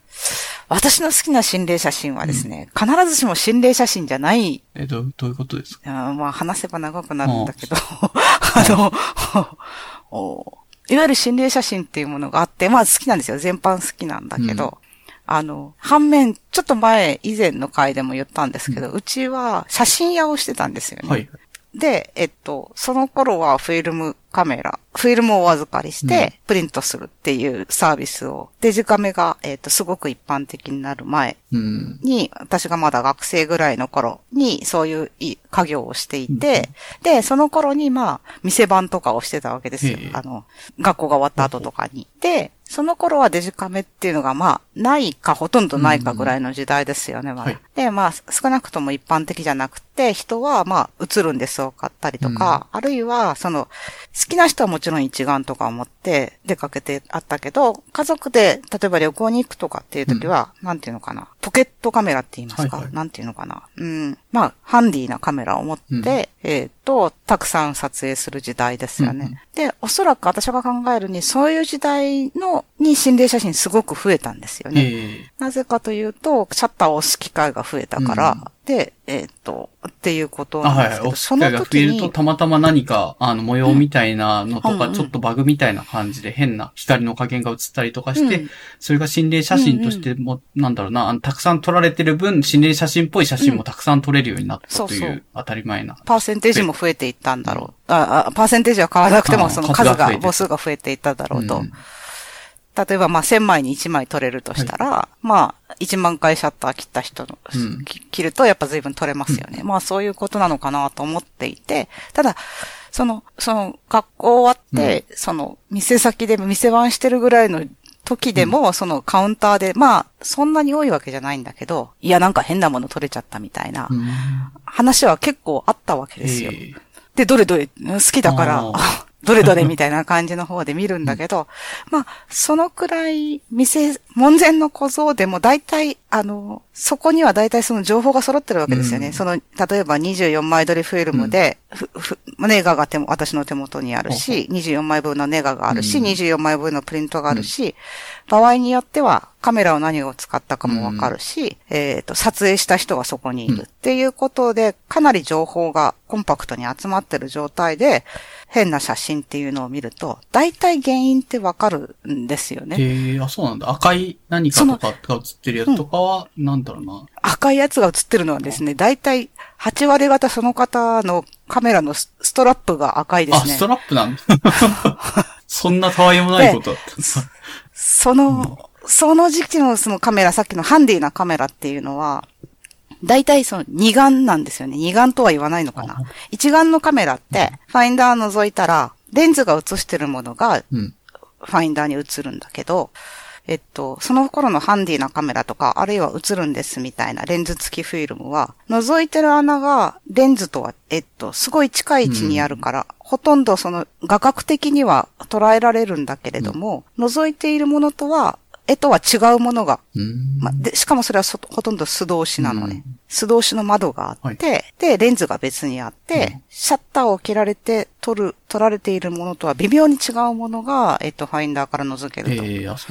いうようなことなので、その仮に、えっと、レンズを指で塞いでしまっても、覗いてる穴からそれがわからない。ああ、そういうことか。かったりするのでじゃあ、あの、紐入ってるなとかは覗いてる状態だとわかんないから、全然紐もうん入っちゃっても気づかず撮ってて、うんこんなの覗いてないのに、こんなの撮れちゃった、これはお化けだ、みたいな感じになって、心霊写真だっていう風になったってことか。うん。へえ、あ、じゃあ原因すごい分かってたってことですね。心霊写真。そう。まあ、赤い光もい、まあそうね、さっき8割って言ったけど、赤い光にもいろいろあるでしょう。その光の加減もあるし、あるいはその、そその人の指、うん。人の指って結構、フラッシュの浴び方とかによって、あの、レンズを塞いじゃうと結構赤く見えることが、ありますよね。血が縁の方、と血か。がね、通ってると赤いっていううのは。ん。まあ、だからまあ、これはあれだな。で、そういうのって前後の、その、フィルム見ると、あの、フィルムで、前後のプリントとかを見ると、なんとなく推測できるうん。ことってあって、風が強いとか、あの、おそういうことでこういうことなのかなと推測できることが、まあ、ほとんど、多分私の、あ私だけじゃなくて、まあ、周りに、えっと、カメラマンとか、あるいはもっと技術者の人とかがいると、もう100うんうん。ぐらい、私が知ってる範囲では。全然わからないっていうことは、まあ、なか、なかったんですよね。それつまんないって思わないですかね？なんか面白いっていうよりかは大体理由分かってるから、なんか心霊写真なんかないじゃんっていうのでがっかりっていうようなエピソードではなかったんですね、これって。それだけれども、世の中にやっぱ心霊写真というのがあるじゃなはいいですか。はい。ありますね。だからえりすぐりですよ。私が好きな心霊写真は。あ、そういうことか。ある程度もう、あの、知ってはいるんだけども、その上でも原理由に原因が説明がつかないような写真が撮れちゃってることがあって、それがえりすぐりになってるってことなんですかね。あ、いや、説明もつくんだけど、その、あ、つく。ことが多い。だけど、それはそのなんであの、こうだと推定できないかっていうと、その手元の情報が少なくて結局プリントされた一枚うん。だけだともう推定というよりこう妄想になるというか、あの、材料が少ないので、まあこの日は雨だったんじゃないかなとか、うん。例えばこの日、この人は、例えば加えタバコで、えっと、シャッターを切ったんじゃないかなとか、うん。ストラップが赤かったんじゃないかなと思っても、まあわかんないじゃないですか。まあもう聞けないし、確認できないから、あるいはまあ、二重写しになってしまったんじゃないかな。ネガを見ると、あの、まあネガそのもの、まあでもネガを見るとやっぱそういうのってわかるというか、うん。えっと、痕跡というか、大体自己的になってしまった二重写しは、フィルムが、なんていうのかな、傷つくというか、フィルムを送るときに、その縁が破れてしまったりしているので、あ、ここで空回りが起こってるなとかいうのがわかるので、ただその二重写しだと思っても、えっと、絶妙に怖いっていうのはやっぱあるんですよ。それが私の好きな心霊写真。原因は明確だけども、これはもう奇跡あまわかんない。まあ、明。確わかんないけど。あ、うん原因はある程度察しはついてるけども、これを取るのは本当に奇跡としか思えないぐらいの確率で取れてるのがあって、それが怖い。怖いのかな？それ。うん。まあでもわかんないか。あ、それがやっぱ怖いと趣があるじゃないですまあか。確かあ、だから原因も隠し、まあ、私の中ではこうだろうなというふうに思うけど、そうじゃないかもしに。れないから、ねわかんないですよ。わかんないけど。っぽいなっていう、プロ、プロというかまあ、うん門前の小僧さんが見たとしても、そうそう。なかなか見分けがつかないぐらいのやつっていうのが世の中には存在していて、うんそれがエリスグリになっていると。じゃあうんそのエリスグリを貼ってブログ書けばよかったんじゃない？ですかね、今の話を。そうなんだけ1万ど。5000じゃあどこからワイプです、その、あれですよ。どういう心霊写真を外し、今の話を一番何センチかけて書いたんですよ。どういう写真がの、が心霊写真になり得るか。ああ、なり得るっていうか、簡単、うん、簡単に心霊写真っぽいものがどうやって作られてるかっていう解説が入ってる。うん、作ら、まあ、映されてしまったのかとか、あ、あるいはですね、私の好きな心霊写真っていうのは割と古い時代のものも多くて、うんフル、フィルム以前のものも多くて、うん。で、それは、あの、それも大体、それはもう大体二重写しなんですけれども、やっぱ美しいんですよね、二重写し。わざと撮ったものもあるし、えっと、自己的になってしまったんだろうなという二重写しもあるんだけれども、うん。でも、まあ理由はこういう そうなると、まあ理由はこういうことだと思いますということを、うんもう書くんだけど、そうなると、あ、こうなると、やっぱ写真の歴史からいかなあかんなということになって、写真の歴史からその何が心霊写真となり得たかっていう話をしていると、1万字を超えて、そうなると写真の歴史とか書いてると、自分が何を言いたいのかっていうのを本当に見失うんですよね。そうだね。あの、心霊写真の一個隣の話だから、一個隣が一個後ろの話だからね。背景知識みたいなもんだよね。写真っていうのは昔こういう種類があって、こういうタイプで心霊写真みたいなもの、そうそう二重写しの写真を撮るんだったらこういう風に撮影すれば撮け、撮れたっていう話を結構事細かに書き始めると、それは心霊写真のブログではないよね。カメラのブログそうそうだよ。そう。で、だんだん何もかも見失っていて、で、あ、もうそろそろちゃんと、最後、まあ、とにかく結論まで見通せないといけないなっていう時期が来て、あ、もうダメだってなって。え、そのえりすぐりの写真を紹介すればよかったんじゃん、心霊写真。あそしてたどり着けなかったわけ、そこの一枚目という。そうそう、たどり着けなかったのと、あと、エリスグリの写真ね、私もね、開きたくないんですよ。フォルダね。その、そう、自分の写真フォルダ。晴れた日の休みの2時ぐらいじゃないと開きたくないから、ずっとその時期ああ、そう夜の寒い、暗いとかそういう、あ絶対ダメ。持ってる人かは、夜とか絶対ダメ。ダメ。ホワイト。うんで、貼るのも、うん、そう。で、貼るのもちょっと最後にしたい。ずっと原稿するたびに見るの嫌だから。まあ、完全に、その全部完全に怖いかっていうとそうでもないんだけど、まあまあ、でもまあ、ああいうのやっぱ面白いなと思って撮っていたものはやっぱエリスグリなので、嫌だなって思ってるうちに19日になったんですよ。で、20、19日が日曜日だったテーマ選びが悪いよ。だって、写真がいつでも見れない状態で書き始めて、写真見ないとね、それブログ書けないでしょっていう感じだから。で、前々からさ、あの、いろんな人から、いや、おすすめの本でも書けよっていうようなことを言われてたんですよ。サバーニ確かさんとかねに確かに。あの、普通にね。で、やっぱ俺にはおすすめの本しかないのかと思って、おすすめの本を書きました。そういう経緯だった。でも、そう、でも私おすすめの本、その、内容紹介とか魅力を紹介するのが下手で、あんまり、あと、まあ、本をおすすめするのがあんまり好きではないっていうのもあるのと、あと、内容紹介が下手でなんか、嫌なんですよね。嫌なんですよね。おすすめするのは好きではないっていうのは自分自身が紹介したくはない。ちょっと恥ずかしいですよね。で、特に小説は。だからまあ小説じゃないのをしようと思って、うん、えっと、まあおすすめすればいいんですけど、小説でも何でもおすすめすればいいんだけど、うん、そのまあ、あんまりおすすめするのも上手じゃない。今回、もやっぱ結構書いてて苦しかったので上手じゃないなと思いましたね。ってどこら辺なんですかね？読んでる側としてはそんなになんか、あの、陳腐だなと全然思わないというか、いろんな表現で、その本の何かを伝えようとしているなというのは伝わってくる感じなんですけど。うん、そうですか。かなり上滑りだなっていう感じの、うん、感じがして。あと短くまとめたいっていうのもあって、まあ短くならなかったんですけど、あの、一冊につきまあ3、4行だろうなと思うと、思えば思うほどやっぱり、あの、触れる、触れられるところが減っていまあでもそれでも長くなったり、うん、長くなったので、まあちょっとじくじたるものがありましたけれども、うん、まあご承納いただければ幸いという感じでお出ししました。なんか得意じゃないっていうよりかむしろ得意なんじゃないかと思うような感じもなくはないけどね。僕もなんか自分でこの手の紹介書いてていつも下手だなと思って書いていて、で、それは結構理由が明確で、なんか語彙が貧弱だから、あの、面白いとかっていう本当に陳腐な言葉で、うんでも私もそうまとめちゃうのと、うん、あと内容の要約とかを書いちゃうことが多い。感想という体で内容の要約書いちゃうことが多くて。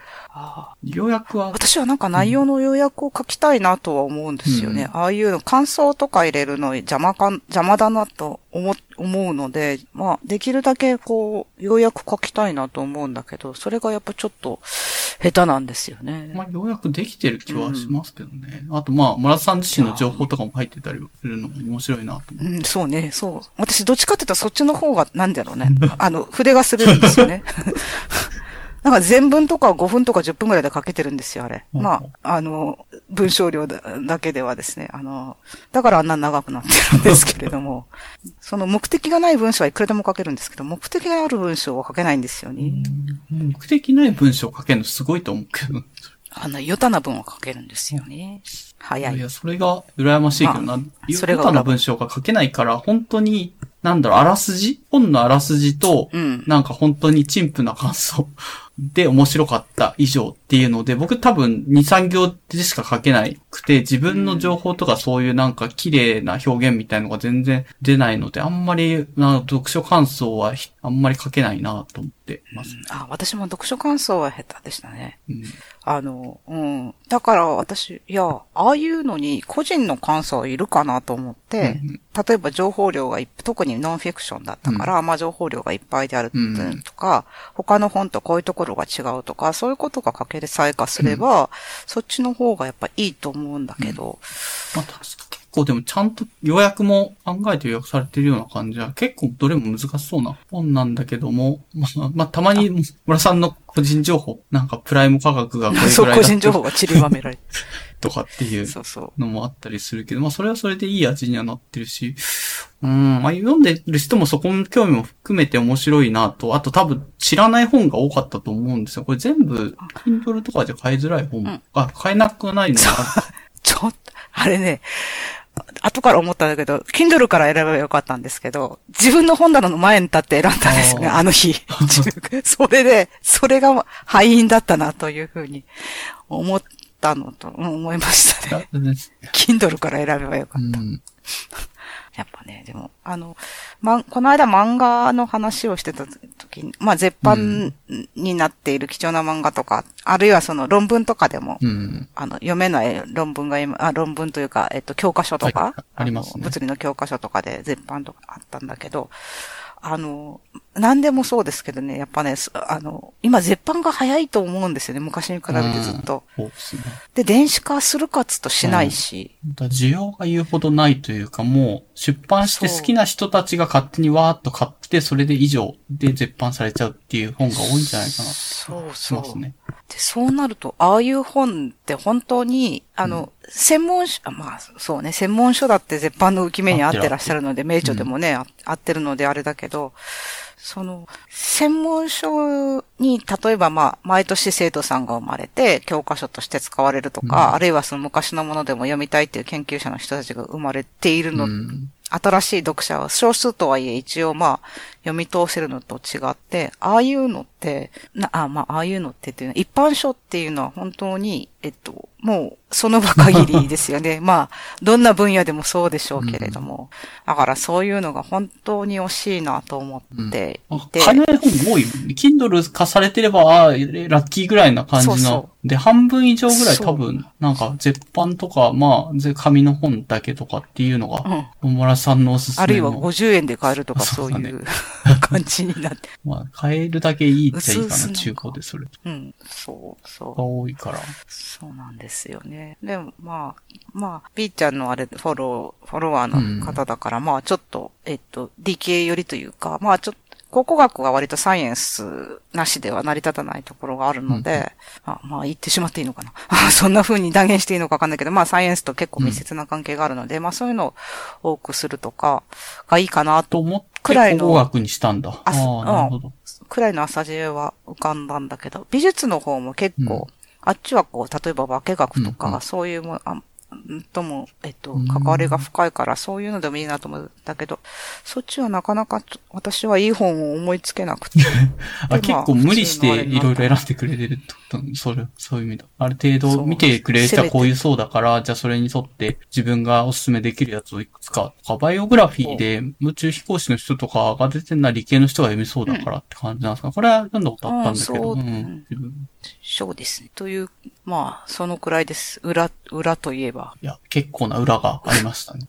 裏しかなかったけれども。はい。結局じゃあ、うん、その、お蔵入りになったのは、結局お蔵入りのままって感じ。うん。ちなみにこの、グー、グーブログ、グーブログっていうのが、は、はいはい。なんだろう、一応これしか記事がないとないんで、前作っ、このために作った感じなのか、前使ってたんだけど。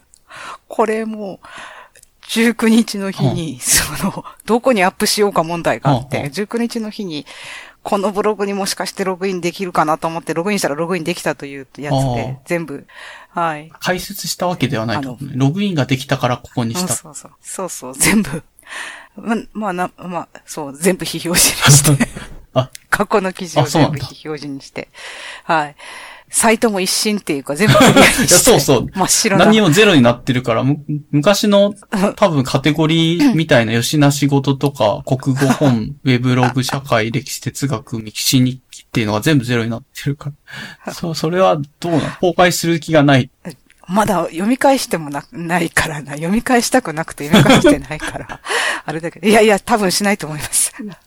読み返せないぐらいだから。あんまりそこは地続きで、なんか、読み返せないぐらいな三分すぎる何かがあると？多分、多分、だから、メクシーをやってた頃って。多分、20年前？いくつ ?10、10年ぐらい、あ、20年ぐらいになるのかな、うん、?2000 年代ですか？ね。2000年代。もうピチピチじゃん。学生じゃん。そういう時の日記を、まあ、だんだん多分メクシーに行かなくなった頃に、えっと、せっせと移植して、こっちに、えっと、持ってきたやつとかなので、うん、健康的にはそんな風で、最高で20年ぐらい前のやつがあるんじゃないかなと思います。うん、だったんじゃないかなと思うんですけどね。もう記憶がない。昔はでも書いてたんですね。なんか今は本当に、そうね。何も書かない、本当自然で生きるみたいなのがもらずのイメージ。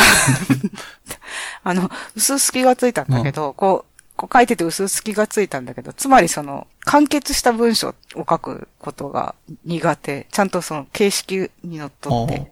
今回アドアドベントカレンダー読みましたけど、皆さん、大半の方が、うん、例えば、えっと、背景から始まる、きちんとした、あの、あれお書き、形式的にきちんとした、うん、あの、いろいろお書きになって、うんこれをし、これをしようと思った背景から始まって、うん、で、やってみたこと、うん、やってみること、うん、やってみたこと結果、感想とか。で、結論みたいな。うん、そうそうそう。なるほどっていう感じ。へーって感じ。こんな風に、結局卒論みたいに書いた方がいいわけねっていう。ああ、いや、意識は。意識が今年あって。あなるほどね。それ意識した上でこれを書いてくれてはいるから、各カテゴリーごとにちょっと説明が入ってはいるって感じなんですよね。構造みたいな。これは、これは違う。これやっぱ上から順番に書いて、力尽きたところで終わってるという、いつものパターンのやつ。ああ、なるほど。ま、まとめは、まとめはなくはないじゃないですか。まとめはない。良いクリスマスをお迎えくださいって書いてある。あ、そうそう、そうそう。あと謝罪。闇雲に書いてまいりました。潮時を3回は超えた。3回ってどこで潮時超えてたの？この分。そうわかんないけど、まあ体感としてはもう、そろそろいいかなって。いいかなみたいな。もうこんだけあれば、この長さあればいいだろうっていうことなんだろうと思うんですけど。ああいや、まあ面白いし、なんか文章をもっと書いてくれたら読みたい気もするけど、そういう何か考えてることとかそういうのを書くっていう習慣、うん昔はちょっとあったかもしれないけど、ここ10年、うん20年はほんとそんな暮らしは過ごしてないでござんすみたいな。ね、まあそう、あの、そうですね。いろいろこう、鈍っているので、そういうこともした方がいいなとは思いますけどね。うんあの、してません。でも、20年ぶりに書いた文章とは思えんぐらい 20年ぶりに書いたわけじゃないと思うんだけど、はい。そん、うん。わかんないけど、でも結構ぶりじゃない？こういうの書いて。どう？普段から書いてんのかな？あツイッターツイッター、ツイッター140だけど。うん、ツイッターとかで書いてることと基本的にそんなに変わらない。確かに。あと、あとまあこの時時間がなかったせいもあるけど、やっぱ削るべきものを削ってねえなっていうのは今見ると、あえ、どこら辺が削るべきだと思ってるんですか？ねなんか自分で楽しくなって全文とかっていうのは削る、削るべきところが結構あるんですよ。全部全文っていうのは、あの、一番最あ初の最初ね。頭の本とか、うん。いや、ここ面白いじゃん、めっちゃ。そこはそこ削るべきだ。うん。あの、うん。ちょっとくどいなと思うところがいくつかありますね。今ならここを削るという。ようなとここの辺はむしろ面白かった。い色が、カラーが見える。モラズの、モラズさんのカラーが見えるポイントだからよ良いかな。逆に、なんか各項目のやつも書いてはいて、たまにモラズさんっぽいのは出てくるけど、比較的スリムに書いてる。全部予約とは言わないけども、うん。うん、っていうので、ただでもよく書けてる感じはするんだけど。うん。いや、ありがとうございま。す。い私は別に人を評価できるほど文章が上手いものではないんですけども。いやいやいやえーもう、こういう、その全前段の文ぐらいのことだって、を、まあ、いくら書いても、なんか全然その、主題に、あの、結論には至らない分は、あの、あ結論には至らないっていう分は、あの、べあの、はい。いくらでも書けるんですけれども、目的のある分を書けない。一応目的達成してる気がするけどね。最初ってハードルを下げるっていうのが多分目的だから、ハードルを下げるためには結構、上曲折して、なんか迷った末にこうなってるんだよなって言って、ハードルが綺麗に下がってるから、これは目的を達成されてる気がするけど。はい。あありがとうございます。もう私はもう、あの、エントリーできただけで、自分を褒めたいと思って、それからもうい、や、全然、多分みんな、あの、書いてくれて面白かったから、それだけ、まあ、リツイートなり感想なりっていうのが寄せられてたなっていう気はするので、うん、いやーすごいし、なんかもっと文章書いてほしいなという気はした。はい。あ、はいいや、あの、強制ではないけど、うん。あそうですねはい。気が、気が向いたら、はいはい。そうですね。まあ、過去の何か遺産を、遺産今回見つかったんなら、あ、あ、もう、何書いてんのかなウェブログ、ウェブログ、何やろうな。全然。歴史と哲学と社会と国語に興味があったはず。うそのカテゴリーを見るんまあそうでしょうね。うん。吉な仕事が気になるけどね。はいなんかたわいもないことなんだけど、多分その時気になってた何かを書いたの。いや、あどうかな。うん、まあ、そうですね。どうかなって。ロうん、うん。ログインがもう、はい。あ、あしな仕事。おああ、うん、はい。あああ、まあ、もし公開できそうだったら。あ、いやいや、できないですえ、ね。な、マジで公開できないブログってどん、どんな感じなんですか？もう、これはダメだみたい恥ずかしいんじゃないですか？恥ずかしい。なるほどね。あー。しな仕事。なるほど。はい。わかりました。まあ、そんな、あの、アドベントカレンダーを寄稿してくれとはいいうお願いに、ちゃんと答えてくれて、一回発散したのをもう一回手繰り寄せて書いてくれた素晴らしい書評が 生まれましたというところです。ああ、もうすいません。恐れ入ります。はい。えっと、で、あとは一応テーマと特テーマ終わったかな、で、やうん。あと、強いてあげるんだったら、一応、コンテンツ系はいを私はちょろっと書いて、うん、話せたら話してもいいかなと思ってたけども、モラズさんと多分、フックで関係してんのって、修法仲間活動2022をどうするというか。そうそう、あそうそう、それなんか私一行ぐらい。あ、あ、誤った気がする。はい。あ、いや、多分ね、今のところ、え週報仲間っていうので、モラズさんとかと、あの、一応週一で、はい。書いたら書いたよっていう報告するのがあるけども、だんだん書いてる人が固定されてきたし、あの、そうそう、うん。なんか活発じゃなくなってきたな感はあったりとかして、そうね。で、書いてくれてる人はなんか目標とかを決めたりとかして、それに対してどれぐらいできたかとかってやるともうちょっとやる気になるかもなっていう感想を最近寄せて、まあね、年が明けたのでそういう感想を寄せてくれたりとか。してましたっていうところですかね。はい。うん。そうでした。あの、読んでる分には面白いので、みんなどんどんしてくれるといいとは思ってるんですけど。ちちなみに読ん読んでんのかなそれすらわかんないときは結構。読んでるよ。あの、なんか一応、はなんだろうね、書いたら書いたって言うけど、あの、だいたいウッシーさんが、あの、お疲れ様って言って、ウッシーさんはまあ読ん読んでるかわかんないけど、まあお疲れ様言ってくれるなっていう読ん安心でるよ、きっと。うん。すごいありがたくあるんですけど、そうモラズさんはなんか何もないは状態 で、もし完全になんか、あ見てもいない、まあそれはそれで自由だからいいっちゃいいんだけど、み見てるんだったらなんか 別に A とか B とか A とか A とかでもいいから、コメントくれるとちょっとは嬉しいかなと。そうですよねねもう痛いほどわかるその気持ち、もう悪いな、思うんだけど。えー、面白い、面白いなと思ってそのままパチンと押す。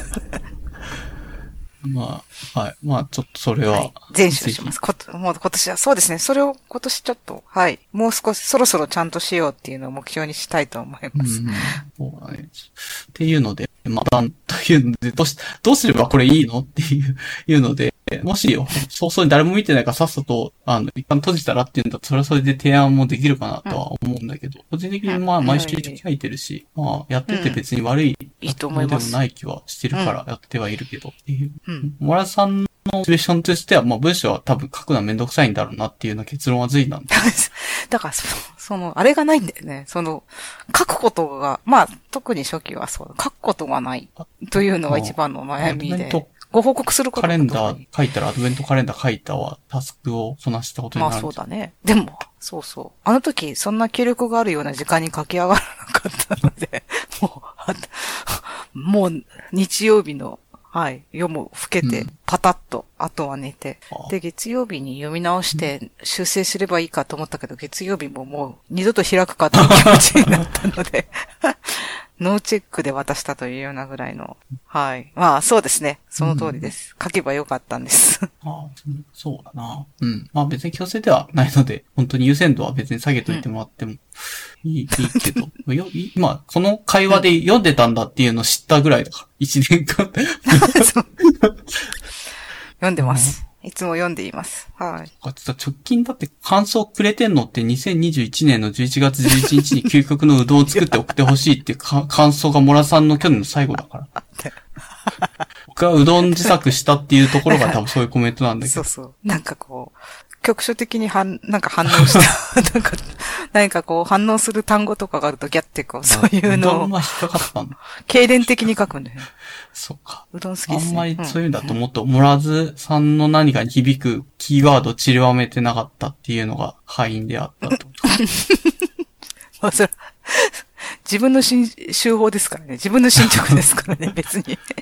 うん。まあ、まあ、そんな活動を、うん、まあどうしようかな。確かに目標ちょっとぐらい書いてもいいかなという気がするな、とかっていうのをちょっとふわっと思いながら、まあ一応一緒にやってるし、このポッドキャストのちょろっとテーマで、コンテンツといえば活動としては、手法仲間活動というのを、どれくらいやってんだ ?4 年ぐらいやってんのかな？これもしかして。そうですね。そうなるかも。2019年はやってたよね。そうそう。あの頃はつったらあれだけど、えっと、そうそう。2020、えっと、今のファイルが2020じゃないですか。うんそうだね。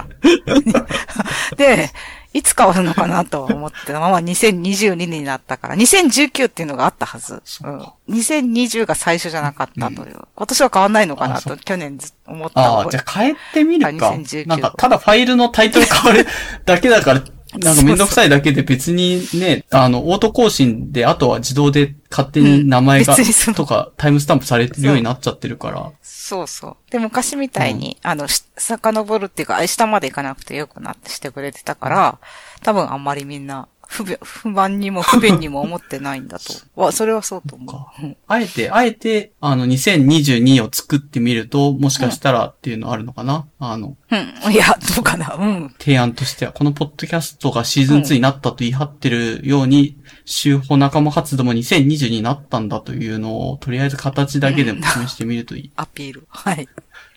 強弁していくという、変わらぬスタイルで。新しいんだぞという、新しいと言い張っていくだけで内容は何も変わってないっていうのをやればいい。はいはい。そう。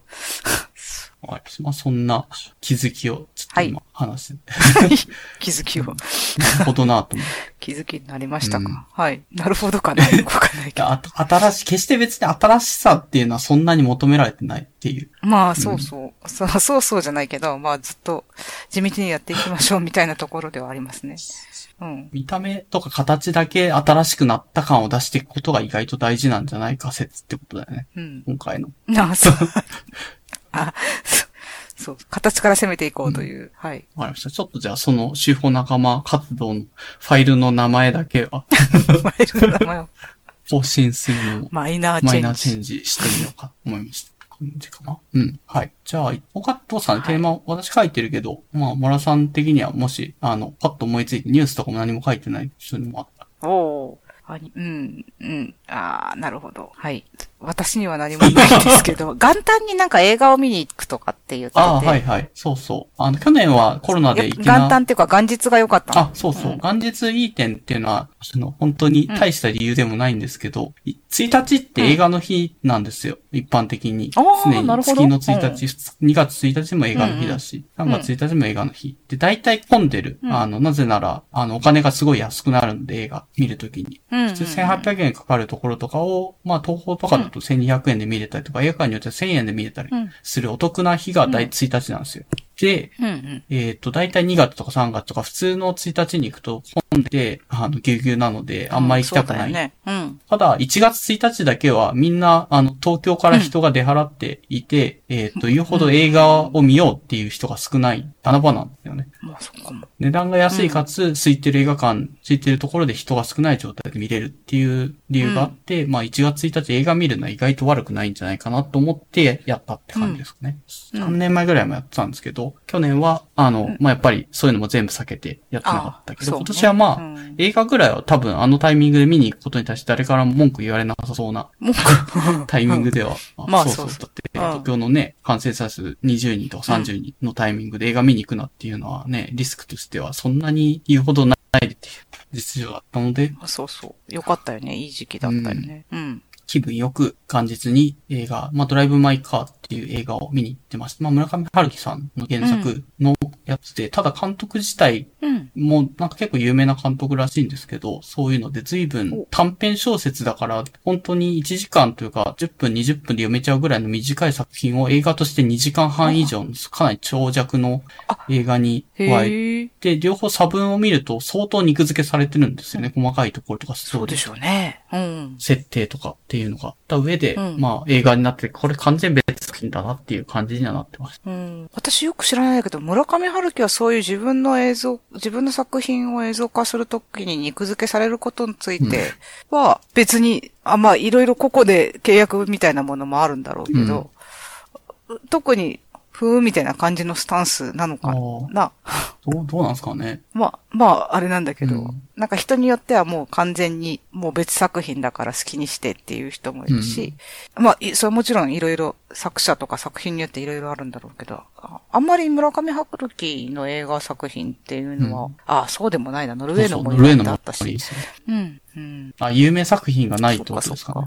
あ、いや、なんかまあ、作品すべてが映画化されてもいいぐらいなのかなと思うふうなぐらいには売れてるじゃないですか、そのあーはいはい出版物は。そうですね。あれも、たうん、全部されてるんかなそれとも私が知らないだけ。されてないと思いますね。田崎作るとか。うんみんな村上春樹の映画といえばで、まあ一番売れてる小説なのかもしれないけど、ノルウェーの森の小説と映画っていうのはなんかセットで映画になってますよって出てるけど、それ以外のやつって言うほど映画もピンとこない感じのが多いかなって気はしますね。村上春樹原作で、これの映画もっていうのはなくて。で、多分このドライブ・マイ・カーは結構その映画評論界隈とかでも2021年の邦画ベストなんだ、何、何本に入るぐらいに評価されてる作品ではあるので、まあ小説もすごい良い良かったんですけど、映画もやっぱりすごいよくできてて、素晴らしい、あの、邦画で、まあ話題になるのはわかるなって感じの内容になってましたね。うん。あやっぱ、その監督さんがやっぱ結構熱心なフォロワーというか、そういうのじゃないと、やっぱなかなかこういうのって難しいのかな。だって、あの、まあ、原作者はもちろんだけど、まあ、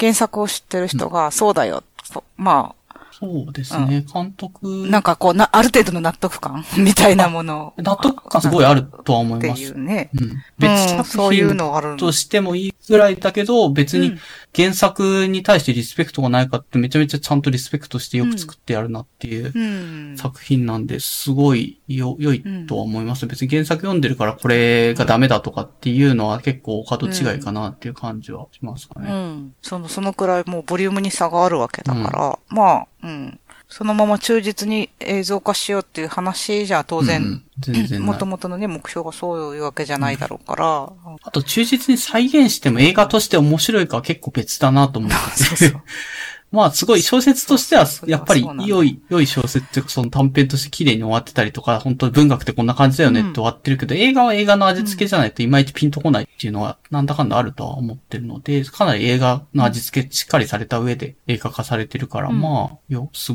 素晴らしいなと思って見てました。そうっすね。あの、うん。あ、うん。逆にドライブ・マイ・カー。私この原作。あ、そう、この原作意外と最近なんですよ。自分もこの映画見て原作、あ、こんなん出てたんだと思って知らなかったと思ってちょっと読んだ感じだった。今ググってみていい女のいない男たちっていう短編集を2010、うん、まあ、村上春樹のなんか有名な作品って大体もうちょっと古いじゃないですか。うん、そうですね。うん、なん、あの、そういう印象ですよね。これは、なかなか最近年は佳作になっているっていう感じ、うん、特にね。長編出すのは本当に10年に一度というか、まあ、随分時間かかる感じだし、これ出てるのは2016年。だから、まあ、村上春樹作品の中で比較的新しい方にカテゴライズしてもいいのかなっていう短編集ですね。ですね。うんうん村田さん的には元旦に映画を見てくるっていうのは、なんか変わってんなって感じだったんですよね。ピンとこない。うーん。いやいや、あそういう、まあ、どうかな。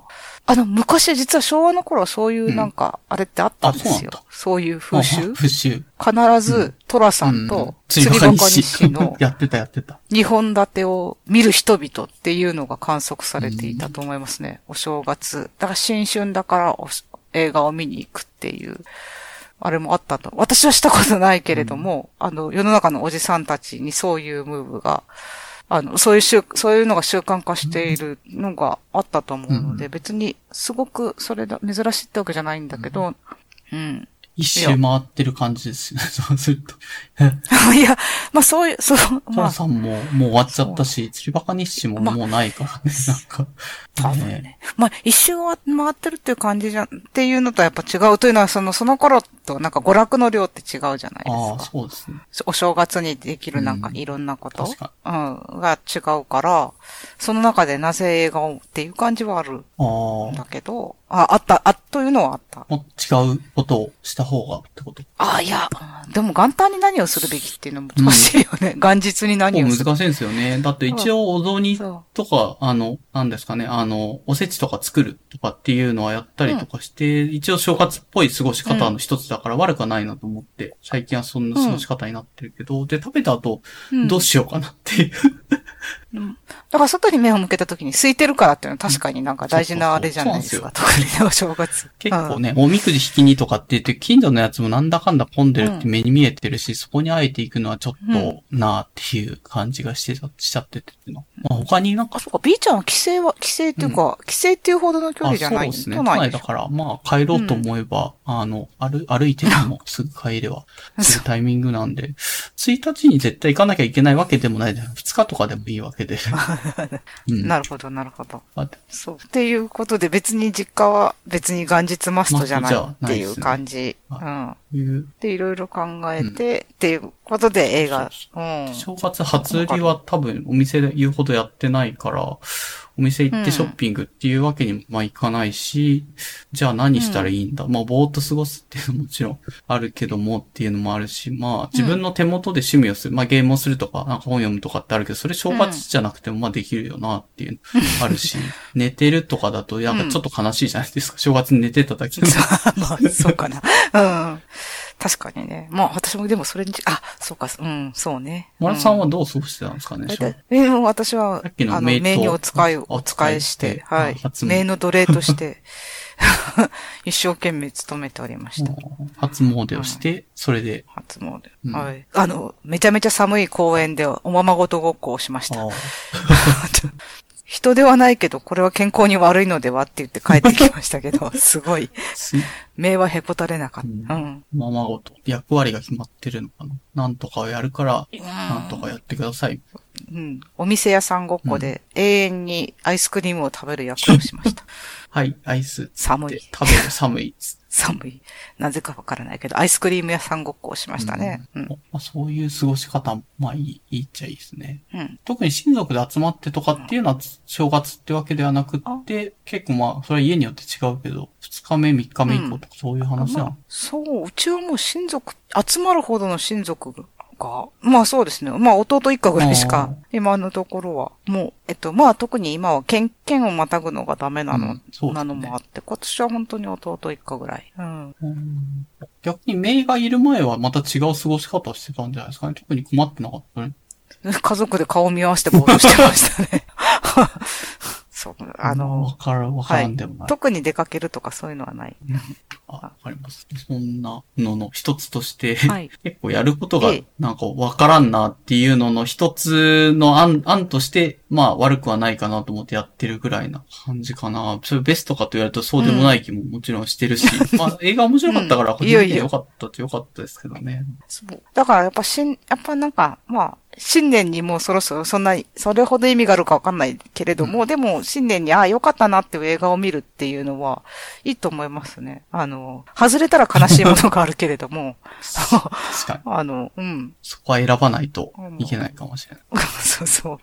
なんか、ああ、そうかと思って、あの、ああ、なかなか、やっぱあの2時間、3、2時間3時間の時間っていうのはやっぱ結構、なんですか？私、ああいうのが多分悪いと思うんですけど、悪いっていうのはあれだけど、こう、暗い中でギュッて、もう集中的にガッて見るから、やっぱりこう、別の世界に行くような感じがするじゃないですか。まあ、たくさん映画見てたらそうでもないあなのかな。るなるなる。やっぱり家でなんか、ネットフリックスとかそういうので見てるよりは全然集中できるんで、入り込みやすいっていうのもあって、スマホとか見ないじゃないですか、映画館でさすがに怒られちゃああ、うし。まあそうだよね。うんうん集中しやすいのは間違いないです。うん。いや、そうそう。そしてもう、外に出たらなんか、時間が経ってて、へえっていう感じがするというか、うん、そうあ。帰ってきた感じが、うんうん逆にマラさんそれは好きじゃないと。だろうなさっきの話。そう。そう。まあ、そう。好きじゃないというと語弊があるけど、まあ、でもそう。まあ、そっか。まあ、好き嫌いはあるし、それだったらもっと気を散らしながら家で見,、見てた方が良いみたいな感じの見るにしても。うん、まあ、いあの、だからほとんどドラマにしろ映画にしろ、あの、見ないですね。まあ、そうか。特に。びっくりするぐらい見ないですね。大河とかも見ないし、朝ドラとか評判が良くても見ないし。あ、朝ドラ見てあ、ますそう見てるねね。